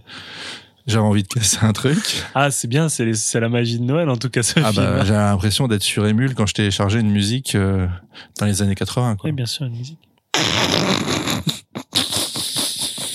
Parlons un peu du film, Erwin. Oui. Euh, Parlons un peu du film. Non, mais j'ai pas terminé pour les éditions, merde. Effectivement, bon, voilà, je vous ai présenté cette édition qui rate des pâquerettes, mais qui a une belle image. Voilà, c'est ce qu'il fallait retenir de l'intervention. Il y a d'autres éditions. Effectivement, en France, il y a cette fameuse édition Warner Légende du cinéma de 2006 que j'ai mentionnée plus tôt. C'est la même copie, donc franchement, ça n'a aucun intérêt. Mais je vais vous parler de deux éditions Blu-ray qui ne sont pas sur notre territoire, car le film est malheureusement inédit en Blu-ray dans notre contrée. Allez, je fais les paris. Je pense que tu veux nous parler d'une édition Criterion? Non. Ok. Ben voilà, Ciao, bonsoir. c'est tout, c'est tout pour moi. Alors, je vais vous parler d'un, je vais vous parler de, de, de la première édition qui, euh, donc, euh, il faut se tourner vers, vers l'import, l'import US. Il y a une édition Blu-ray 2K Warner Bros. de 2020 avec le format d'origine respecté, de 1, une piste mono et DTS HD 2.0, ce qui est plutôt cool, seulement une VO avec euh, sous-titres anglais pour euh, sourds et malentendants, quelques bonus dont deux adaptations radiophoniques du film, une bande-annonce d'époque, bien kitschouille apparemment, celle que t'as vue, non Je crois. Ouais, ouais, ouais. En plus, elle est super longue. Elle Euh, dure 4 ou 5 minutes. quatre- ouais, 4 minutes et quelques, ouais. Et un documentaire d'époque présentant les films du catalogue MGM.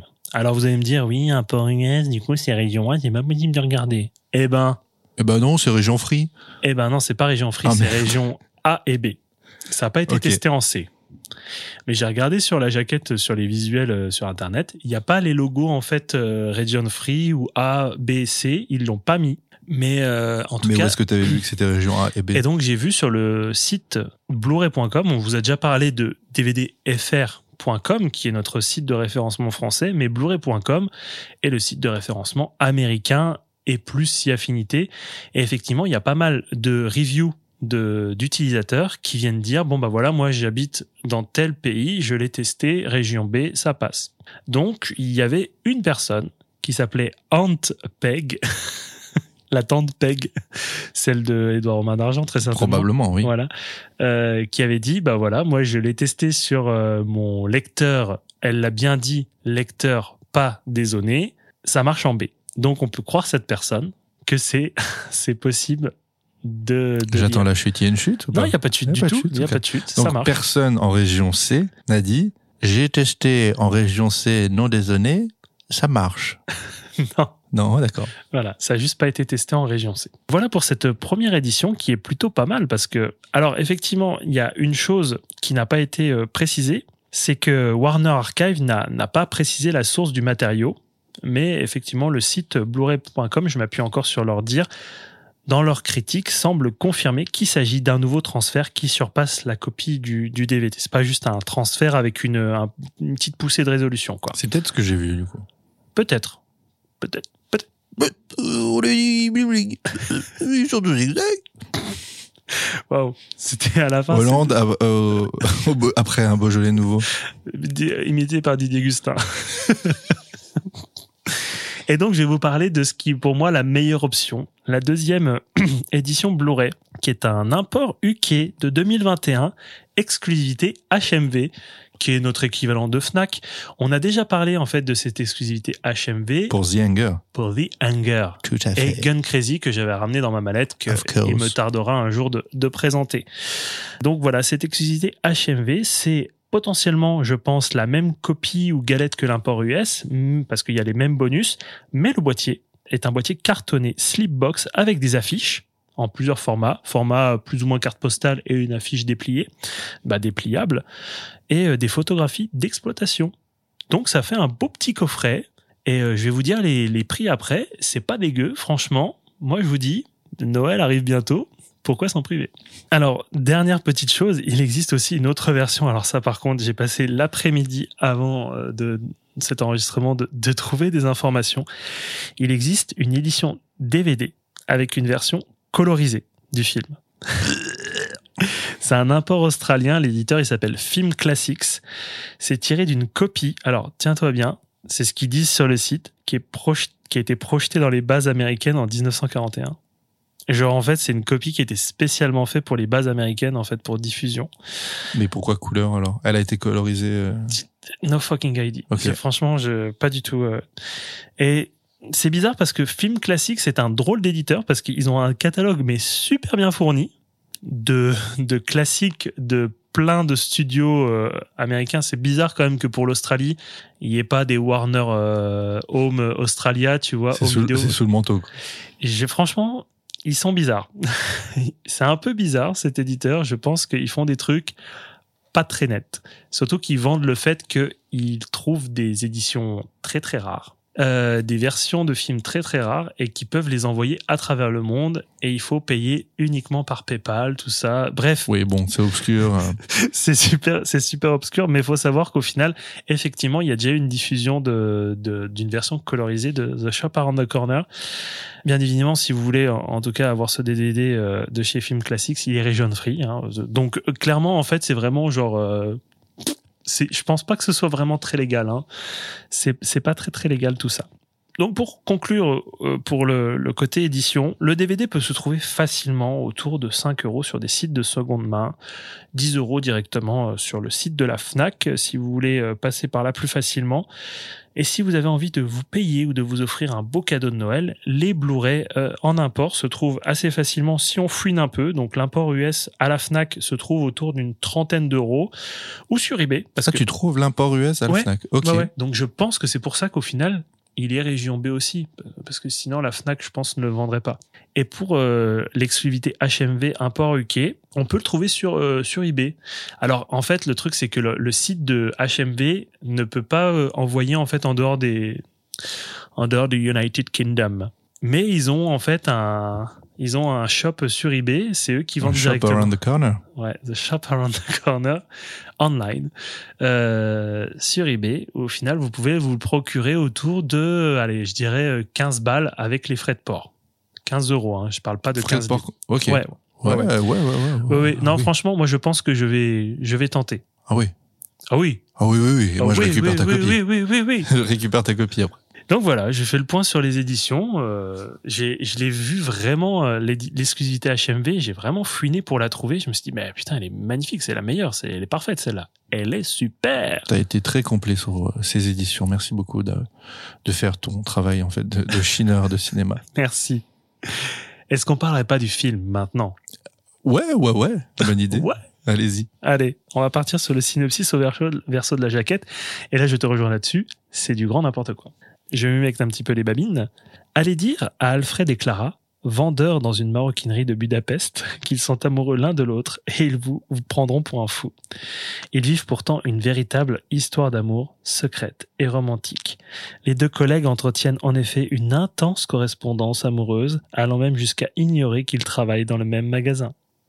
Alors déjà, on part sur euh, l'invention du synopsis euh, qui t'apostrophe, qui brise le quatrième mur. Je crois qu'on n'a jamais vu ça. Excusez-moi, vous m'écoutez, là? Allez dire à Alfred et Clara, ce sont des personnages de film, on ne veut pas leur parler. Merde. C'est tiré de l'édition US de 2002. hein. Donc en fait, c'est une traduction approximative euh, de, de, de, de, de l'édition Snapcase de...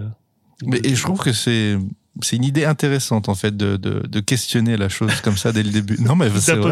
les gens comme ça. Bah, non, sans, sans parler de la, de la tournure, mais de dire euh, en gros que euh, ce sont deux personnages qui qui s'aiment, qui ont l'air de, enfin, qui a priori s'adorent beaucoup, mais qui ne le savent pas. Je trouve que c'est c'est voilà, ça pour, on pourrait se contenter de ça. Je trouve que c'est pas mal. Tu es surprenant comme euh, personne. Parce que je dis que le synopsis est de la merde et tu trouves de la beauté là-dedans. Bah oui, je trouve de l'originalité. C'est, t'as pas été pris Goncourt du synopsis pour rien, hein, clairement. Je, Embauche chez moi, putain. il y a quelque chose que j'arrive pas en fait à trouver dans la science du synopsis que toi t'as, c'est, c'est, c'est dingue. Et puis, en tout cas, pour revenir à ce synopsis, euh, si t'as envie de garder un petit peu de mystère, alors même si le quiproquo euh, est plus important que l'intrigue, bah t'es, carrément de la revue quand même. Hein. Faut le dire, là t'es, niqué sur toute la ligne. hein. Oui, parce qu'en final, ce- ce- ce- cette espèce de twist, il arrive que euh, à la moitié du film. Oui, Oui, non, c'est vrai que tu, tu te niques une moitié de film, quoi. Voilà, exactement. Et pour terminer, au final, juste pour vous dire que ce film est une adaptation d'une pièce de théâtre hongroise de 1937. Alors, je, vais me, m'essayer à l'hongrois. Il a ses stars. J'ai été sur euh, Google euh, Traduction. C'est du français, ça. Ah, c'est un patelin, hein, c'est un patelin dans le barin.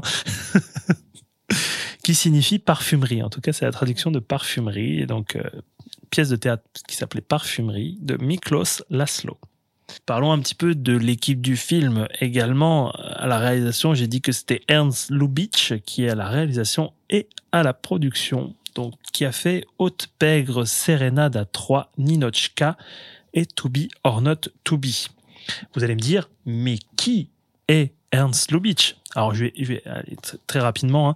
C'est un réalisateur d'origine allemande qui a eu une première partie de, de carrière lors de la période du muet en Allemagne et qui n'est pas parti parce qu'il y avait les nazis, hein, qui est parti bien avant. Euh, il Oui, est parce par- que sinon, il serait resté. C'est ce qu'il dit. Hein. Ah bon? Non, pas du tout. ça, ça m'aurait étonné. Euh, et qui est parti aux US of A. C'est la nouvelle manière de dire les, les, les, les USA. Vraiment? Bah, je trouve que c'est rigolo de dire Ah, les US, toi qui- les US of A. Ok, c'est ta nouvelle manière. Non, j'ai entendu GG dans deux heures de perdu qui disait comme ça, j'ai trouvé ça stylé. Voilà. On, on a, on a les références qu'on a. Et euh, donc, il est parti au début des années 20 euh, aux États-Unis. Alors, Ernst Lubitsch, je vais aller très rapidement quand même sur euh, sa carrière parce que c'est vrai que c'est un très grand réalisateur. Il est surtout connu pour ses comédies sophistiquées, élégantes, ses détournements ingénieux du code Hayes. Je vous rapporte à la séquence du, baiser de du baiser de haute pègre, Trouble in Paradise, où effectivement il y avait des codes spécifiques dans le code Hayes, hein, donc le code d'autocensure euh, du cinéma américain. Dans le code Hayes, en fait, il n'y avait pas la possibilité de s'embrasser plus de trois secondes. Et donc effectivement, il y a aussi tout un tas d'anecdotes euh, avec euh, Hitchcock euh, autour de, de ces séquences de baisers. Et donc lui, pour rallonger cette séquence de baisers de plus de trois secondes, il le filme juste les ombres portées du couple sur un lit de couche. Ouh là là. Ce qui veut dire que Attention les puritains. ce qui veut dire que c'est quand même un petit peu des préliminaires. Voilà. Donc voilà, c'est c'est un exemple assez représentatif du cinéma de Lubitsch où effectivement c'est très subtil les manières dont il va amener euh, bah, bah, le, le sexe, hein, voilà, avec la séquence de baiser ou avec tout un tas de tout un tas de, de, de comiques de situation. D'autant plus subtil à l'époque que maintenant on va dire qu'on on, on va dire on déchiffre de plus, plus facilement ce Oui. type de code. Effectivement. Mais euh, à l'époque c'était c'était très innovateur. Donc ça fait partie de tout un lot, euh, ces quiproquos, ces, ces dialogues à double sens, souvent teintés de références euh, sensuelles ou sexuelles. C'est un style qui aura son nom, qui va s'appeler la Lubitsch Touch. Je vous renvoie à la page Wikipédia que je n'ai pas lue, où effectivement il y a tout, il y a tout un truc, il y a tout un paragraphe sur qu'est-ce que la Lubitsch Touch. Toi je trouve La que t'as un peu la Lubitsch. Touch quand La, même. La Lubitsch Touch? La Lubitsch Touch? J'ai la Lubitsch Touch, moi. Ouais je trouve un petit peu ouais. Ah bah oui, ça s'entend à travers les épisodes de Chine et Cinéma. t'es, voilà. so- t'es sophistiqué, t'es, drôle, euh, Je suis subtil. t'aimes bien le, bien un peu le cul quand même. Et puis Bah, super. Ok, ok, d'accord. Puis je parle de circoncision sans en parler. Voilà, subtil quoi. subtil, subtil. Alors, je vous ai parlé euh, très succinctement de Ernst Lubitsch. Euh, je vais vous parler aussi de, de ses collaborateurs. Le scénario est signé euh, Sanson Raphaelson, qui l'a suivi aussi sur Haute Pègre, La Veuve Joyeuse et Soupçon d'Alfred Hitchcock. Mais pourquoi tu rigoles? Parce que Sanson Raphaelson ça, ça, fait vraiment faux nom quoi. Bah, islandais quoi. Ouais ok d'accord. Il n'est pas du tout islandais, mais. À la musique, Werner Heyman, Heyman, qui a aussi œuvré à la musique de To Be or Not To Be, qui est aussi un film de Lubitsch. Et vous allez voir qu'au final, bon, déjà pour la petite anecdote, Lubitsch euh, devait attendre euh, la disponibilité de James Stewart et Margaret Sullivan pour tourner euh, Rendez-vous, The Shop Around the Corner, et qu'en attendant cette disponibilité, il a eu le temps de faire un film, Ninochka. Euh, et donc, effectivement, il y a beaucoup de gens qui ont collaboré sur Ninochka et sur The Shop Around the Corner parce que clairement, en fait, ils l'ont fait euh, dans la foulée, quoi. Et il dit, bon, ouais, j'ai un, j'ai un petit peu de péloche, euh, on va faire un film. Hein. On va pas attendre de James trop longtemps quoi. Oui, non plus, quoi. Euh, à la photographie, il y a William H. Daniels qui a donc travaillé sur, si vous avez suivi, To be or not to be. Ninochka, merde, Ninaska, bah attends. sur l'inconnu de Las Vegas aussi. J'ai trouvé ça rigolo. Sur la fin de la carrière, il a la première mouture de, du coup de ce qui va donner le remake Ocean's Eleven. Donc euh, l'inconnu de Las Vegas avec euh, euh, Frank Sinatra. euh, Non. Non. Je sais pas, tu me parles comme si c'était censé me parler, mais bah, je vois pas du tout ce que c'est. Ocean's Eleven est un remake de l'inconnu de Las Vegas. Eh bah tu me l'apprends. Voilà. Voilà, avec merci. Dean Martin. euh, euh, au montage, Gene Ruggiero qui a œuvré sur. Ninochka. Putain, bravo. Mais non, mais j'ai un peu de culture quand même. Et Cédric Gibbons, qui est le directeur artistique, qui lui en fait a vraiment une carrière mais oufissime, notamment dans la comédie musicale. Donc il a fait Un Américain à Paris, Le Magicien d'Oz, Chantons sous la pluie. Chantons sous la pluie, Euh, West Side Story. non, Brigadoon, Les Contrebandiers de Moonfleet, Les, Ensorce- T'inventes des noms de films. les Ensorcelés et Brigadoon. Allez, j'arrête. Bonne DVD soirée, messieurs, dames. J'ai un DVD de Brigadoon, moi. Donc effectivement, voilà, c'est des collaborateurs réguliers de Lubitsch et donc ils ont tous œuvré à, à sa, à sa reconnaissance. Mais lui, il a pas œuvré sur Ninochka. Non, il a pas réalisé son propre film.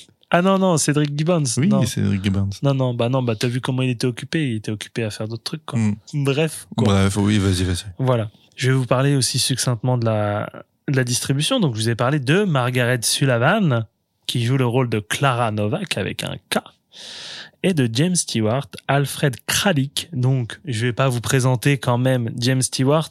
La vie est belle. Autopsie d'un meurtre, je vous renvoie à l'épisode 2 de notre podcast. Vertigo est de loin son meilleur rôle dans la classe américaine. Juger les gens sur leur religion, c'est mal. Sur leur couleur de leur peau, sur leurs origines sociales ou sur leur nationalité, c'est mal. Ok, puisque je vois qu'on peut pas discuter, on va faire un duel.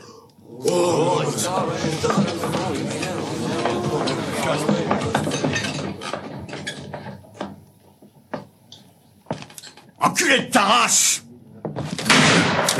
les duels inoffensifs. Il y a aussi Frank Morgan qui joue le rôle de Mister. Alors vas-y, je t'en prie. Mand- Mandzukic. Putain, c'est pas si compliqué que ça. Matuchek. Matuchek. Que- Mandzukic. Ah non, c'est- ce que j'ai dit. Et tu sais dans quoi il jouait, lui? Il joue dans le Magicien d'Oz. Eh Et ouais. Il joue plein de personnages dans le Magicien d'Oz. Il est majoritairement connu pour ça. Et puis sinon, bon voilà, euh, on va dire les gens qu'on connaît par cœur, quoi. On, on, on, on a même plus besoin de les présenter, quoi. Je veux dire, je parle de Joseph euh, Schildkraut, tout le monde sait de qui on parle, quoi. Il joue Ferenc Vadas, Bah, attends. Euh, de, de Félix Bressard qui joue Pirovic et qui a joué aussi dans Ninochka et To Be or Not To Be. Lui, lui, il a vraiment fait partie de la- allez hop, t'es dans mes valises, quoi. D'ailleurs, acteur prussien, lui. Il est pas, il est pas américain. Ah, je pensais qu'ils étaient tous hongrois, moi. Bah oui, tous hongrois. Ah, ok, non, mais c'est vrai, c'est un film qui se passe à Budapest. Bah oui.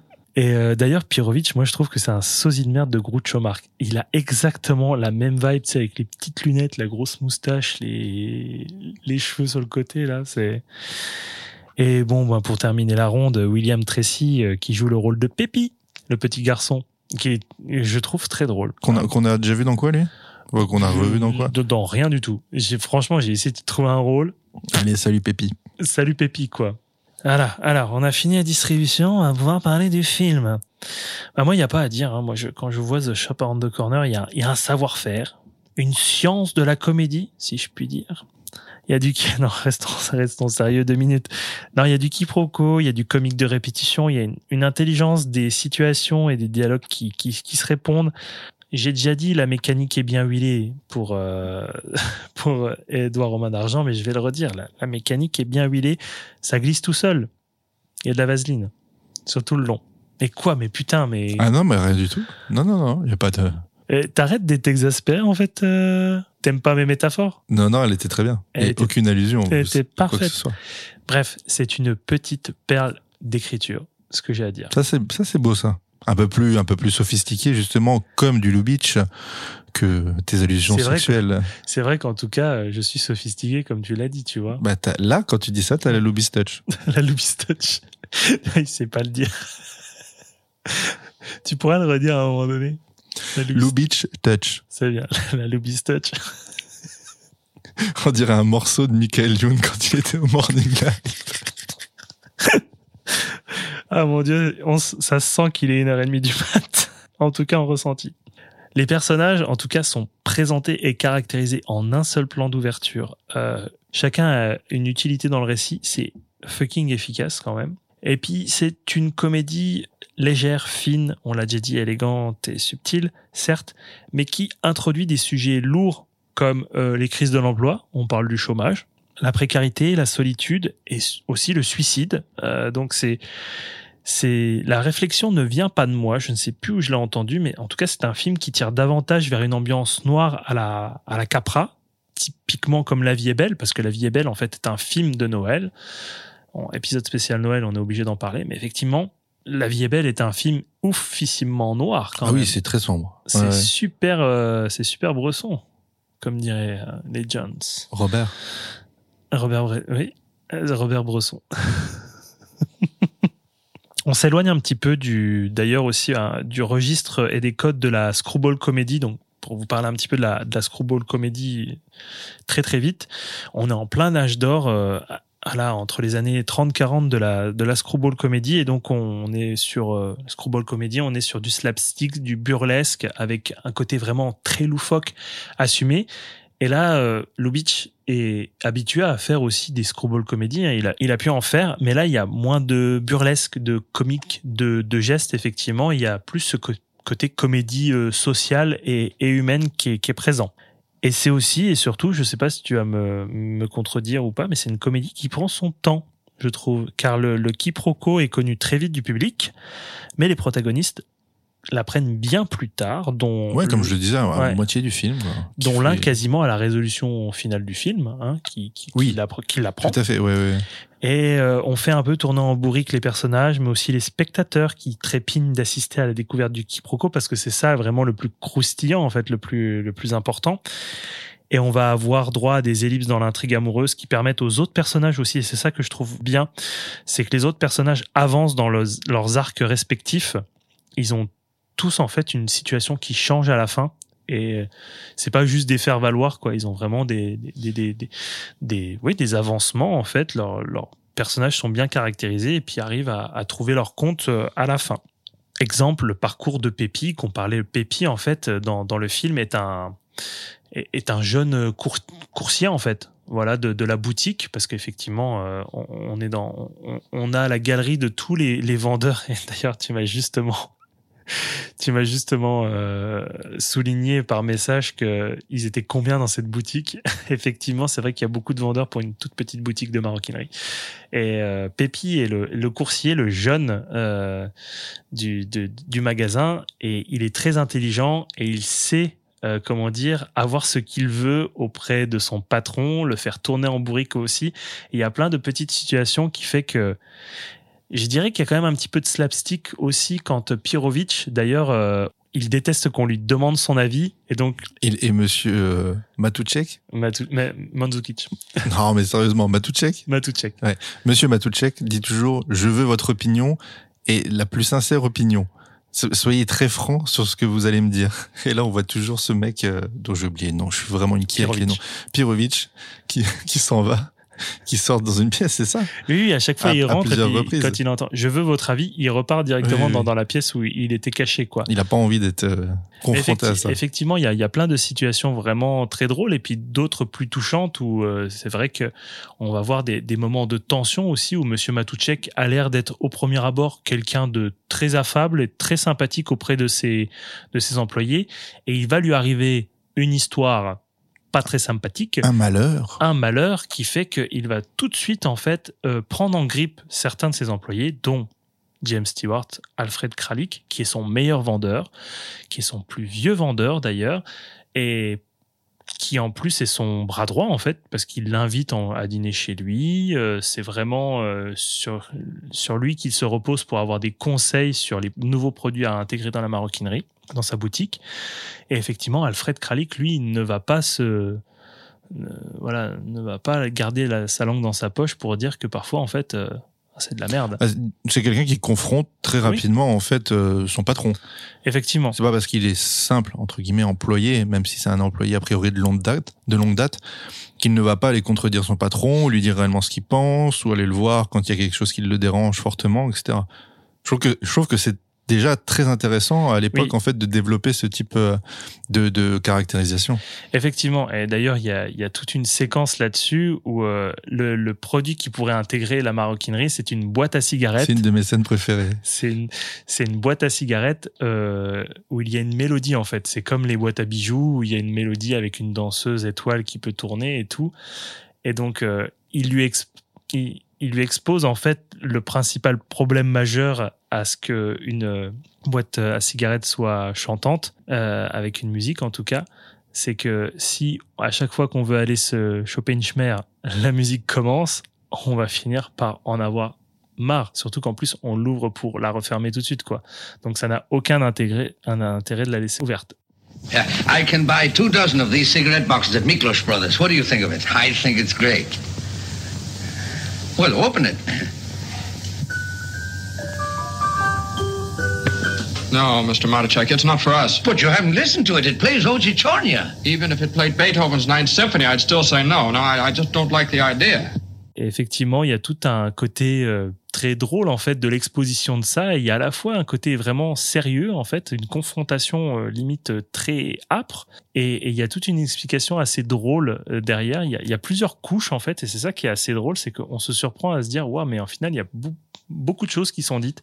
Et là, vous vous rendez compte que on parle de comédie romantique et on n'a toujours pas parlé de l'intrigue amoureuse quasiment. Et je vais pas en développer davantage, mais c'est en tout cas pour vous dire que elle paraît très, comment dire, très simple cette histoire de, de comédie romantique, mais il y a beaucoup de couches en fait. On pourrait euh, parler de, de tous les arcs euh, qui se déploient autour, et parfois on a l'impression que l'intrigue amoureuse en fait partie, mais n'est On devient presque secondaire. en devient presque secondaire, Mm. effectivement. Il y a un petit peu ce côté où, à un moment donné, on a l'impression que l'intrigue, et c'est pas un- une critique ou en tout cas un bémol que, que je mets là-dessus, c'est juste que l'intrigue amoureuse se fond dans cette vie de, de cette boutique où en fait ce petit microcosme où tous ces personnages euh, gravitent euh, autour, euh, autour de Alfred Kralik, qui reste quand même le personnage principal.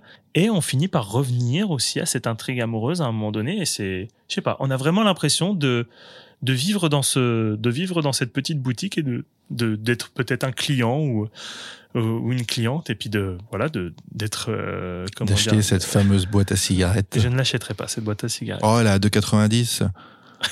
Oui, effectivement, c'est vrai qu'elle est à 2,90. De on sait pas quoi.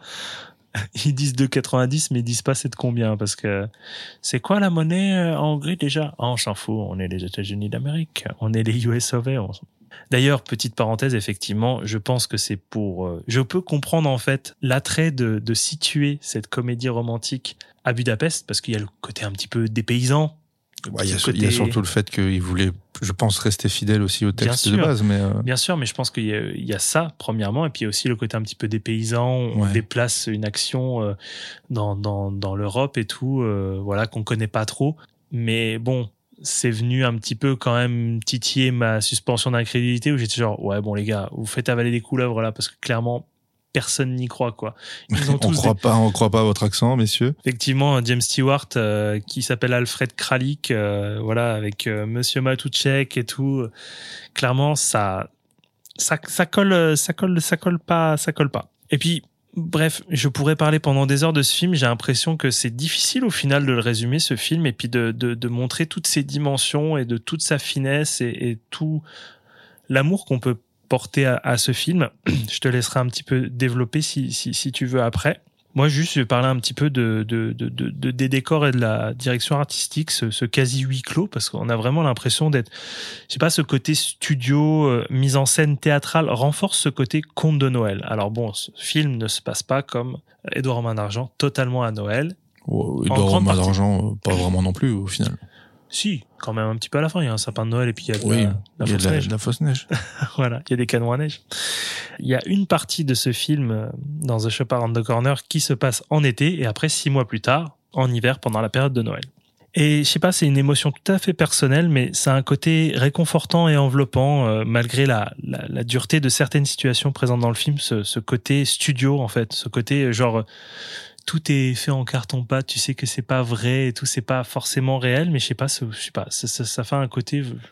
Je saurais pas trop trop l'expliquer. On voit qu'il y a de la fausse neige, il y a un café bondé avec les vitres qui sont artificiellement embuées, des petites décorations de Noël.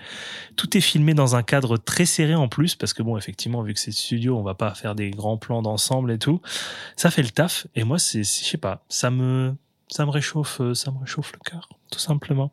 Donc, je sais pas si tu avais des choses un petit peu à dire sur ton ressenti, parce que tu m'avais dit que tu m'avais dit que tu avais plus plutôt bien apprécié le film malgré tes, tes mésaventures de visionnage. Ouais, malgré mes, mes, mes aventures. Mais en fait, je pense que le, pro- le problème que j'avais, euh, j'avais pas forcément de- d'engouement. J'étais pas très emballé à l'idée de, de le lancer parce que je pense que j'avais pris Lou Beach euh, en grippe quand j'étais à la fac parce que on, on m'en avait parlé, on avait fait manger.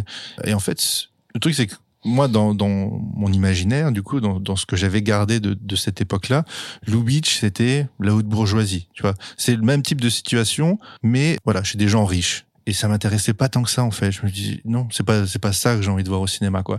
Et, et là c'est très intéressant parce qu'en fait c'est une classe sociale qui est tout à fait ordinaire. Et je comprends ton ressenti parce que moi, Haute Pègre, moi, m'avait pas forcément laissé un très bon souvenir. Bon voilà, on, on, on est complètement d'accord là-dessus. Et en fait euh, j'étais assez hermétique. Et euh, en fait, euh, ce film a complètement euh, réconcilié avec euh, avec Lou Beach.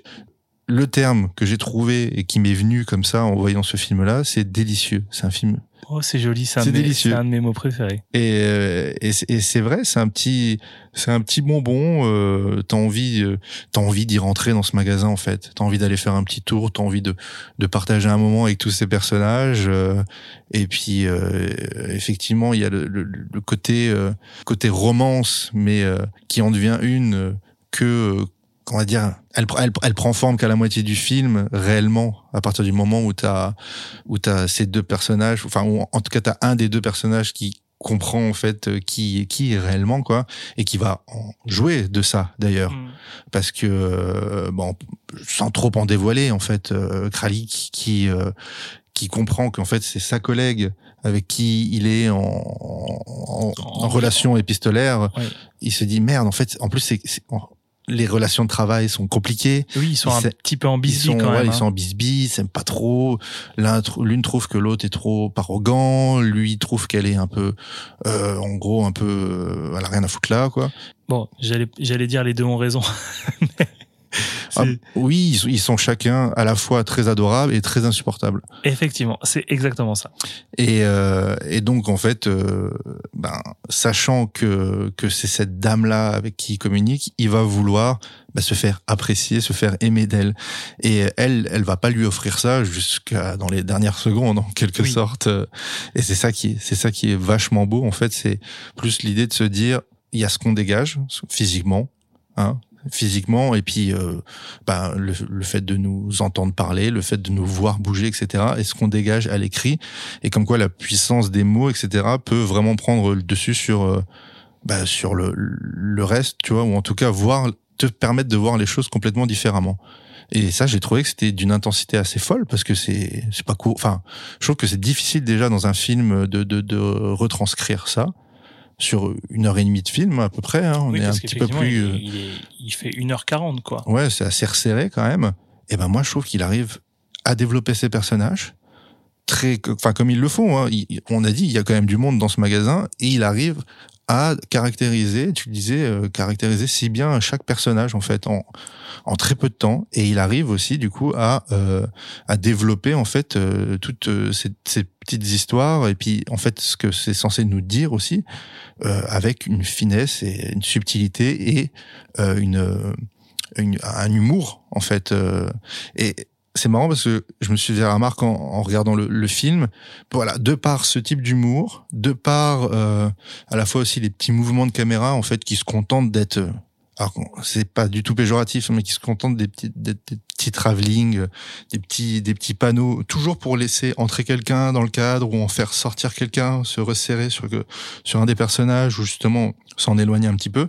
C'est l'ancêtre du sitcom presque il y a vraiment ce côté euh, studio, carton, enfin carton pâte. Enfin, moi, je pense tout de suite à Friends. Bon, euh, t'as pas les rires rajoutés évidemment, quoi, mais euh, mais je, je trouvais qu'il y avait vraiment déjà Une cet version esprit colorisée de avec les rires ajoutés. euh, néo-zélandais cette fois-ci. Exactement. Non, mais voilà, moi, je j'ai vraiment, j'ai fortement apprécié ce film et les éditions dont tu as parlé là, je pense que une petite édition Blu-ray avec euh, des petites cartes postales dedans, euh, ça sera potentiellement un petit auto-cadeau de Noël ou peut-être un petit peu plus tard, mais en tout cas, c'est voilà, j'ai envie d'avoir ce film dans une belle copie. Quoi.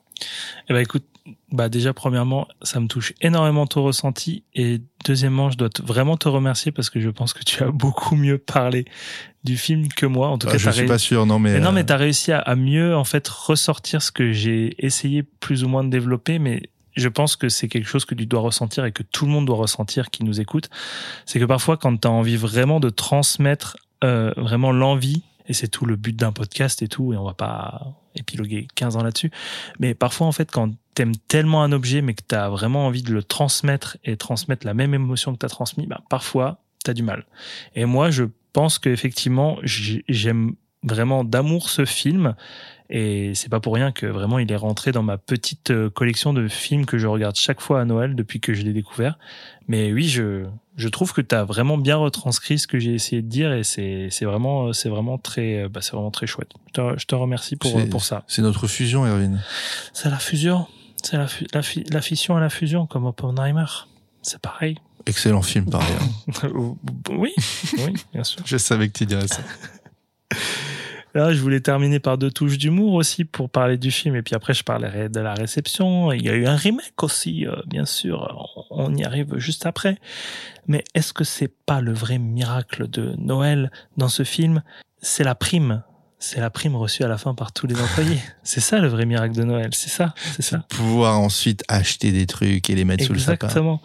Et est-ce que c'est pas aussi le patron esselé, Monsieur Matouchek, qui invite pour le repas de Noël son plus petit employé, un orphelin sans le sou, pour totalement déculpabiliser C'est une comédie de droite. c'est une comédie de droite, tout simplement. Bah, peut-être que c'est vrai. Aujourd'hui, ça serait réalisé par Christian Clavier, justement. J'ai pensé à Christian Clavier. Putain, mais il ferait très bien Monsieur Matouchek, Christian Clavier. Je suis pas sûr d'avoir envie de voir ça. Non, gardons cet objet pur. Voilà, j'ai rien contre Christian Clavier, mais ça marcherait pas. Et bon, juste, euh, voilà, on va pas parler de, de, de- Je vais juste parler de la dernière image du film sans vraiment totalement dévoiler. Mais le film se clôt sur le dévoilement des chevilles de James Stewart. Oh Euh, putain. Eh ben alors ça, ça m'a complètement échappé par contre. Je- Non, mais- il y a une subtilité, un truc qui, qui Putain, mais pas compris. plus 1000 de sensualité, là. C'est. Non mais alors, euh, spoiler alerte, euh, avancez de allez 30 40 secondes si vous voulez pas écouter ce, ce dont, T'as ce quelque dont chose d'important à dire. Ben non, mais pourquoi elle lui demande de relever son pantalon? Parce qu'en fait, elle pensait qu'il avait une jambe plus courte que l'autre. C'est tout. D'accord. Voilà. Peut-être qu'il y a un sous-texte aussi autour de je ne sais pas quoi, mais mais qu'est-ce que c'est érotique au final de Ah bah, voir- on de est dans les visiteurs. Montrez-moi vos chevilles, mamie, quoi. non mais c'est vrai que c'est un peu ah, c'est un peu vieux jeu mais j'ai pas envie de juger mais c'est vrai que c'est vrai qu'on termine sur les les guibolles de, de James Stewart quoi. Tu sais en plus avec ces ces suspenders de, de de chaussettes là. Tu sais comme c'est c'est quoi comment ça s'appelait les trucs pour tenir les chaussettes hautes là pour pas qu'elles retombent? Je, je sais pas. Je, je crois, je pense avoir jamais connu le nom de ce truc-là, mais bref. On termine on termine sur une touche vraiment euh, qui détonne quoi. Total- totalement Bref, je vais vous parler de la réception du film en France, car ce film, il est sorti en 1945, après la libération. Euh, mais le film aura un plus grand retentissement euh, en 1985, lorsque le film est programmé en exclusivité 13 mois d'affilée à l'Action Christine à Paris. Donc salle tenue par Jean-Marie Rodon et Jean-Max Cos, et il cumulera, pour une reprise, hein, plus de 150 000 entrées. Ce qui est quand même un chiffre, je ne dirais pas record parce que j'en en sais rien, mais assez dingue quand même. Pour un, un, un film un film de cette trempe donc qui est, qui est devenu vraiment un classique au, au fil des années. Et sa reprise a généré euh, autant d'engouement voilà une salle qui l'a gardé pendant plus d'un an comme ça c'était devenu ouais, vraiment 40 ans après sa sortie. Ouais. ouais c'est dingue quoi. C'est dingue. Et il existe bien sûr un remake. Alors remake nouvelle adaptation de la pièce un peu des deux un peu des deux on va partir sur le fait que c'est une nouvelle adaptation de la pièce de Miklos Laszlo, d'ailleurs qui a été jouée à de nombreuses reprises sur les planches, euh, notamment aussi à Broadway. Je vais pas tout vous dire parce que bon, je vais juste vous dire au final qu'il a été adapté de nombreuses fois, que ce soit en France, aux États-Unis, un peu partout dans le monde. Et il existe cette nouvelle adaptation de la pièce ou remake du film, bien connu des fans de Tom Hanks et de Meg Ryan. Ah, est-ce qu'il existe des, femmes, des fans de Meg Ryan Euh, oui. Ok. Des, des gens qui sont restés coincés dans les années 90. Ok. Non, non, je dois pas dire ça en plus, parce que, parce que ma compagne aime beaucoup euh, Meg Ryan. Mais, euh, Coucou. euh, vous avez un message, mais vous avez un message avec un arrobase. You've got a message. You've got a mail. You've got a mail. Et donc, vous devez la connaître, c'est une rom-com des années 90 de Nora Ephron. Nora Ephron, c'est Nuit Blanche à Seattle. Tiens, encore avec Tom Hanks Meg Ryan. Mère de. De Zac Efron? Oui. Non, c'est vrai? Non, j'en sais rien. No shit. Attends, franchement, j'avais l'impression que j'allais apprendre quelque chose là. Tu m'as coupé, euh, tu m'as coupé d'une anecdote. Bah alors, pardon, vas-y, dis-la. Excuse-moi. Je voulais pas. Eh non, mais surtout, ça s'écrit pas pareil. Ça s'écrit E E-P-H-R-O-N. Voilà. J'aurais dû être plus vigilant là-dessus. Et donc, dans Vous avez un message, il y a une petite librairie qui s'appelle The Shop Around the Corner. Ah, mais non, mais ça, c'est un clin d'œil formidable. Effectivement. Euh, wink wink, en tout cas. Euh, donc cette librairie The Shop Around the Corner est tenue par Meg Ryan, en tout cas le personnage de Meg Ryan, euh, qui se retrouve malheureusement concurrencé par, on va dire, un énorme Fnac Virgin Megastore qui va s'installer euh, dans le quartier, qui est tenu par Tom Hanks. Oui. Et là, vous connaissez la suite ils vont tomber amoureux l'un de l'autre par mail interposé sur un forum de site de rencontre sur Internet, sur le net, sur le World Wide Web, Sur le web. sans savoir les identités de l'un ou de l'autre. Eh, Pas mal. pas mal, hein Super, ça me donne presque envie de le revoir. Tu l'as déjà vu? Je l'ai déjà vu, ouais. Je crois même qu'on a une copie Blu-ray à la maison. Je pourrais te le prêter si tu veux. Oui? Oui, oui, oui. Et euh, en tout cas, pour dire à quel point euh, ce film a eu un certain retentissement, c'est que sur ma jaquette, il est notifié quand même que le remake existe. Donc effectivement, suite à- au synopsis que j'ai j'ai dit, euh, il y a, euh, il donnera par ailleurs lieu à un remake transposé à l'âge d'Internet. Vous avez un message dans lequel Tom Hanks et Meg Ryan vivent une romance passionnée par mail interposé. Donc à quel point au final il s'inscrit vraiment dans dans la continuité de ce film. C'est pas vraiment c'est pas déguisé, c'est pas caché en tout cas. Voilà, donc je, je vous laisse peut-être si vous avez envie de faire un diptyque de Noël, euh, The Shop Around the Corner et, et- et You've Got a Mail. En vrai, je pense que même si je tiens pas du tout dans mon cœur euh, You've Got a Mail, mais euh, je pense que ça, ça pourrait être une belle, euh, Oui, une ça belle peut, prog. être, ça peut être une, ça peut être intéressant. Ça peut être effectivement intéressant.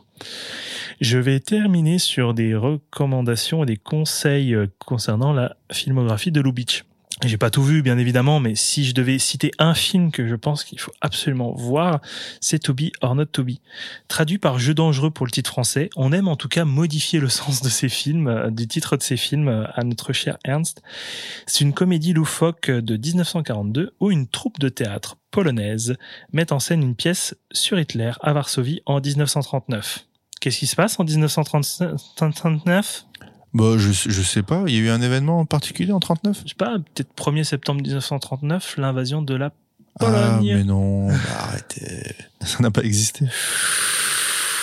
Qui a dit sioniste? Quoi? Euh, euh, ouais. Allez, on sort tout de suite là. Donc oui, juste avant l'invasion euh, de la ville de Varsovie par les troupes allemandes. Et donc bon bah cette euh, cette troupe va être censurée par les troupes allemandes et ça use un peu du même procédé de quiproquo. C'est un peu ballsy quand même de la part de Lubitsch de bah alors bon, il est sur le sol américain, certes, mais quand même de sortir En 42, la guerre n'est pas terminée. aussi fraîchement un truc, Oui, une vrai, comédie euh, sur euh, sur Hitler. Bon bah il y a déjà eu le dictateur hein, juste avant quand même aussi, faut faut le noter, mais effectivement avec un contexte encore plus, on va dire. euh, bah réaliste quoi. Parce que bon effectivement le dictateur c'est un dictateur euh, certes qui ressemble à Adolf Hitler mais qui euh, on va dire il n'y a pas des représentations de croix gammée c'est une double croix tout ça. Il y a quand même une mise à distance par rapport à la réalité alors que là on est vraiment sur du fait historique pur et dur et tout et sur une remise en contexte qui est euh, bah, qui est factuelle quoi. Il est ressorti cette année en salle euh, je ne sais pas si vous avez eu l'occasion de, de le voir, en tout cas. Bon, ben, vous êtes chanceux si vous l'avez vu. Moi, et moi, je l'ai loupé comme un couillon. Mais euh, moi, tout ce que je peux vous dire, c'est d'éviter l'édition DVD de Films sans frontières, Il faut fuir Films sans frontières, c'est pas. effectivement, et donc privilégier les Blu-ray de Sio Canal. Il y en a un qui est sorti en 2022, je crois, ou 2021, qui n'est pas totalement complet. Il manque beaucoup de bonus, mais il y a une édition de 2012 qui est très très très intéressante d'un point de vue des bonus. Je ne sais pas du tout ce que valent les masters, les copies euh, des deux, mais il me tarde de découvrir ça parce que j'aimerais bien avoir une copie de To Be or Not To Be qui est un excellent film. Moi, j'ai vraiment un très très bon souvenir de cette Je te vois venir, toi, avec tes appels du pied, là. De quoi? Oh, si jamais tu peux me glisser ça sous le sapin, ça me ferait plaisir. hein. Ah bah écoute, hein. pourquoi pas, pourquoi pas, hein. Je lance un, un appel du pied. Voilà, pour terminer, peut-être juste dire que c'est un peu l'ancêtre, euh, The Shop Around the Corner, c'est un peu l'ancêtre des rom-coms. C'est une très bonne alternative aux, aux 256 téléfilms que programme TF1 et M6 euh, durant la fête des fins d'année. Et moi, comme je vous l'ai dit, c'est devenu un, un de mes films fétiches de Noël. C'est doudou, c'est mignon, c'est à regarder sous un plaid, avec une infu et les petits cookies. Ouais, ou un petit chocolat chaud. Un- un- pff, voilà, il y a team infu, thé ou chocolat chaud, mais bon, chocolat chaud. Le moi, café trouve- aussi, mais. Moi, je trouve que chocolat chaud, ça, Ouh, ça alourdit un peu. ça- Oh, oh là là. je sais pas si on voit la fin du film après ça, moi. Ouais, d'accord. Enfin, non, mais oui, on peut s'endormir devant, tu vois. Ah oui, oui, oui. Est-ce que tu avais d'autres choses à dire sur ce film? Euh, bah, pas spécialement, non Non, Je vois tes yeux qui se ferment. Non, non, non, non, mais je, je, je pense avoir. Je pense. Non, je pense pas avoir tout dit. On pourra en parler pendant des heures. On pourrait sortir des livres dessus. oui. On risque d'ennuyer un peu les gens. On pourrait sortir des livres qui sentent la merde à l'intérieur. C'est une référence à une blague qu'on a fait euh, Je sais, je sais, plus tôt dans l'épisode, mais bon, là, vu que t'es en train de dormir, on, on on va peut-être s'arrêter là.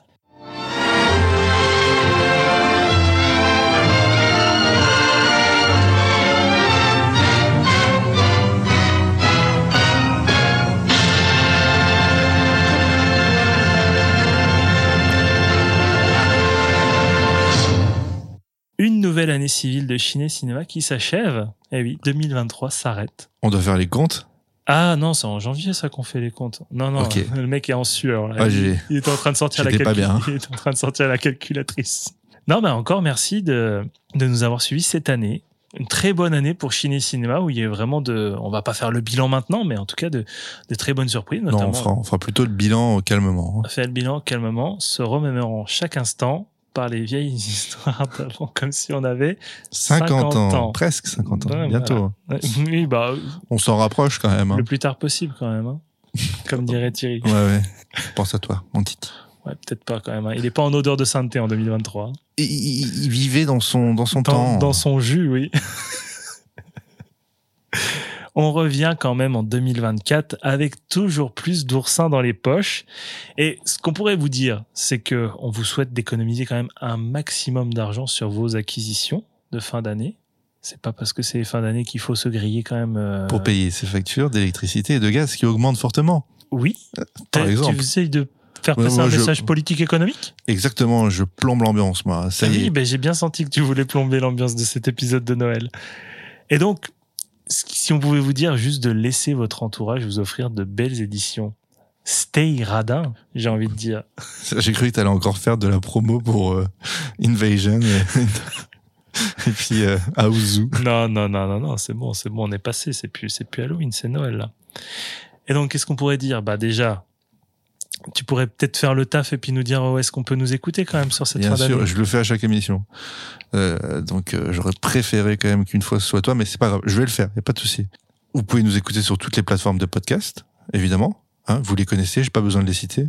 Euh, sinon, vous Est-ce nous qu'on trouvez. est, est-ce qu'on peut nous écouter depuis la Corée du Nord sur Spotify? Ils ont pas Spotify. N'essaie pas de. Ah. Ah, Donc, je te- attention. Je te, vois venir. Donne des exceptions. Je te Si vois on venir. est de passage en Corée du Nord, on ne peut pas nous écouter. Exactement. Voilà. Déjà, si vous allez en vacances en Corée du Nord, essayez de vous poser quelques questions quand même. Il y a des choses, des choses qu'il faut pas faire. Hein Mais il y a des vols Ryanair qui sont pas très chers pour y Ouais. aller. Euh, bah non, bah sinon vous nous trouvez sur Facebook et sur euh, sur Instagram, évidemment. Likez, partagez. Euh, Abonnez-vous, Plus on est de fous, plus on rit. Oui, c'est vrai. Ça, c'est un beau dicton. On essaye de bien rigoler quand même. Euh, Le CM de Ciné Cinéma essaye de faire des blagues. Parfois Ouais. ça passe, parfois ça passe pas. Oh, il est bien, il est bien le community manager. Il- Ah bah, il est sympa en plus. C'est sympa pour lui, c'est Ouais. sympa. Faudrait peut-être l'inviter Il est un, un jour. petit peu raciste parfois, Bon. mais ça va. Non, non, mais en privé, pas. Ah, d'accord. Bref, on peut nous écouter partout, comme tu dis, on peut nous suivre euh, à peu près partout, car nous ne sommes pas sur euh, le cancer d'Internet euh, Twitter. X. Ah, sur X. Attends. Et bien voilà, c'est une conclusion qui, euh, on attaque la troisième heure de conclusion, donc ce serait bien de terminer. On vous souhaite quand même de bonnes fêtes de fin d'année, un joyeux Noël et un bon nouvel an. Pas trop, euh, pas trop d'abus sur le foie gras et puis le crément. Non, non, non. Et Surtout puis, pas. euh, et puis on, on se fait des gros bisous et puis on se dit à l'année prochaine. Et bon couscous à Noël. Un sapin, des cadeaux, de la neige et du couscous, enfants, des grelots, des marmottes et du couscous. Du couscous à Noël, fallait y penser. Du couscous à Noël, ça c'est une idée.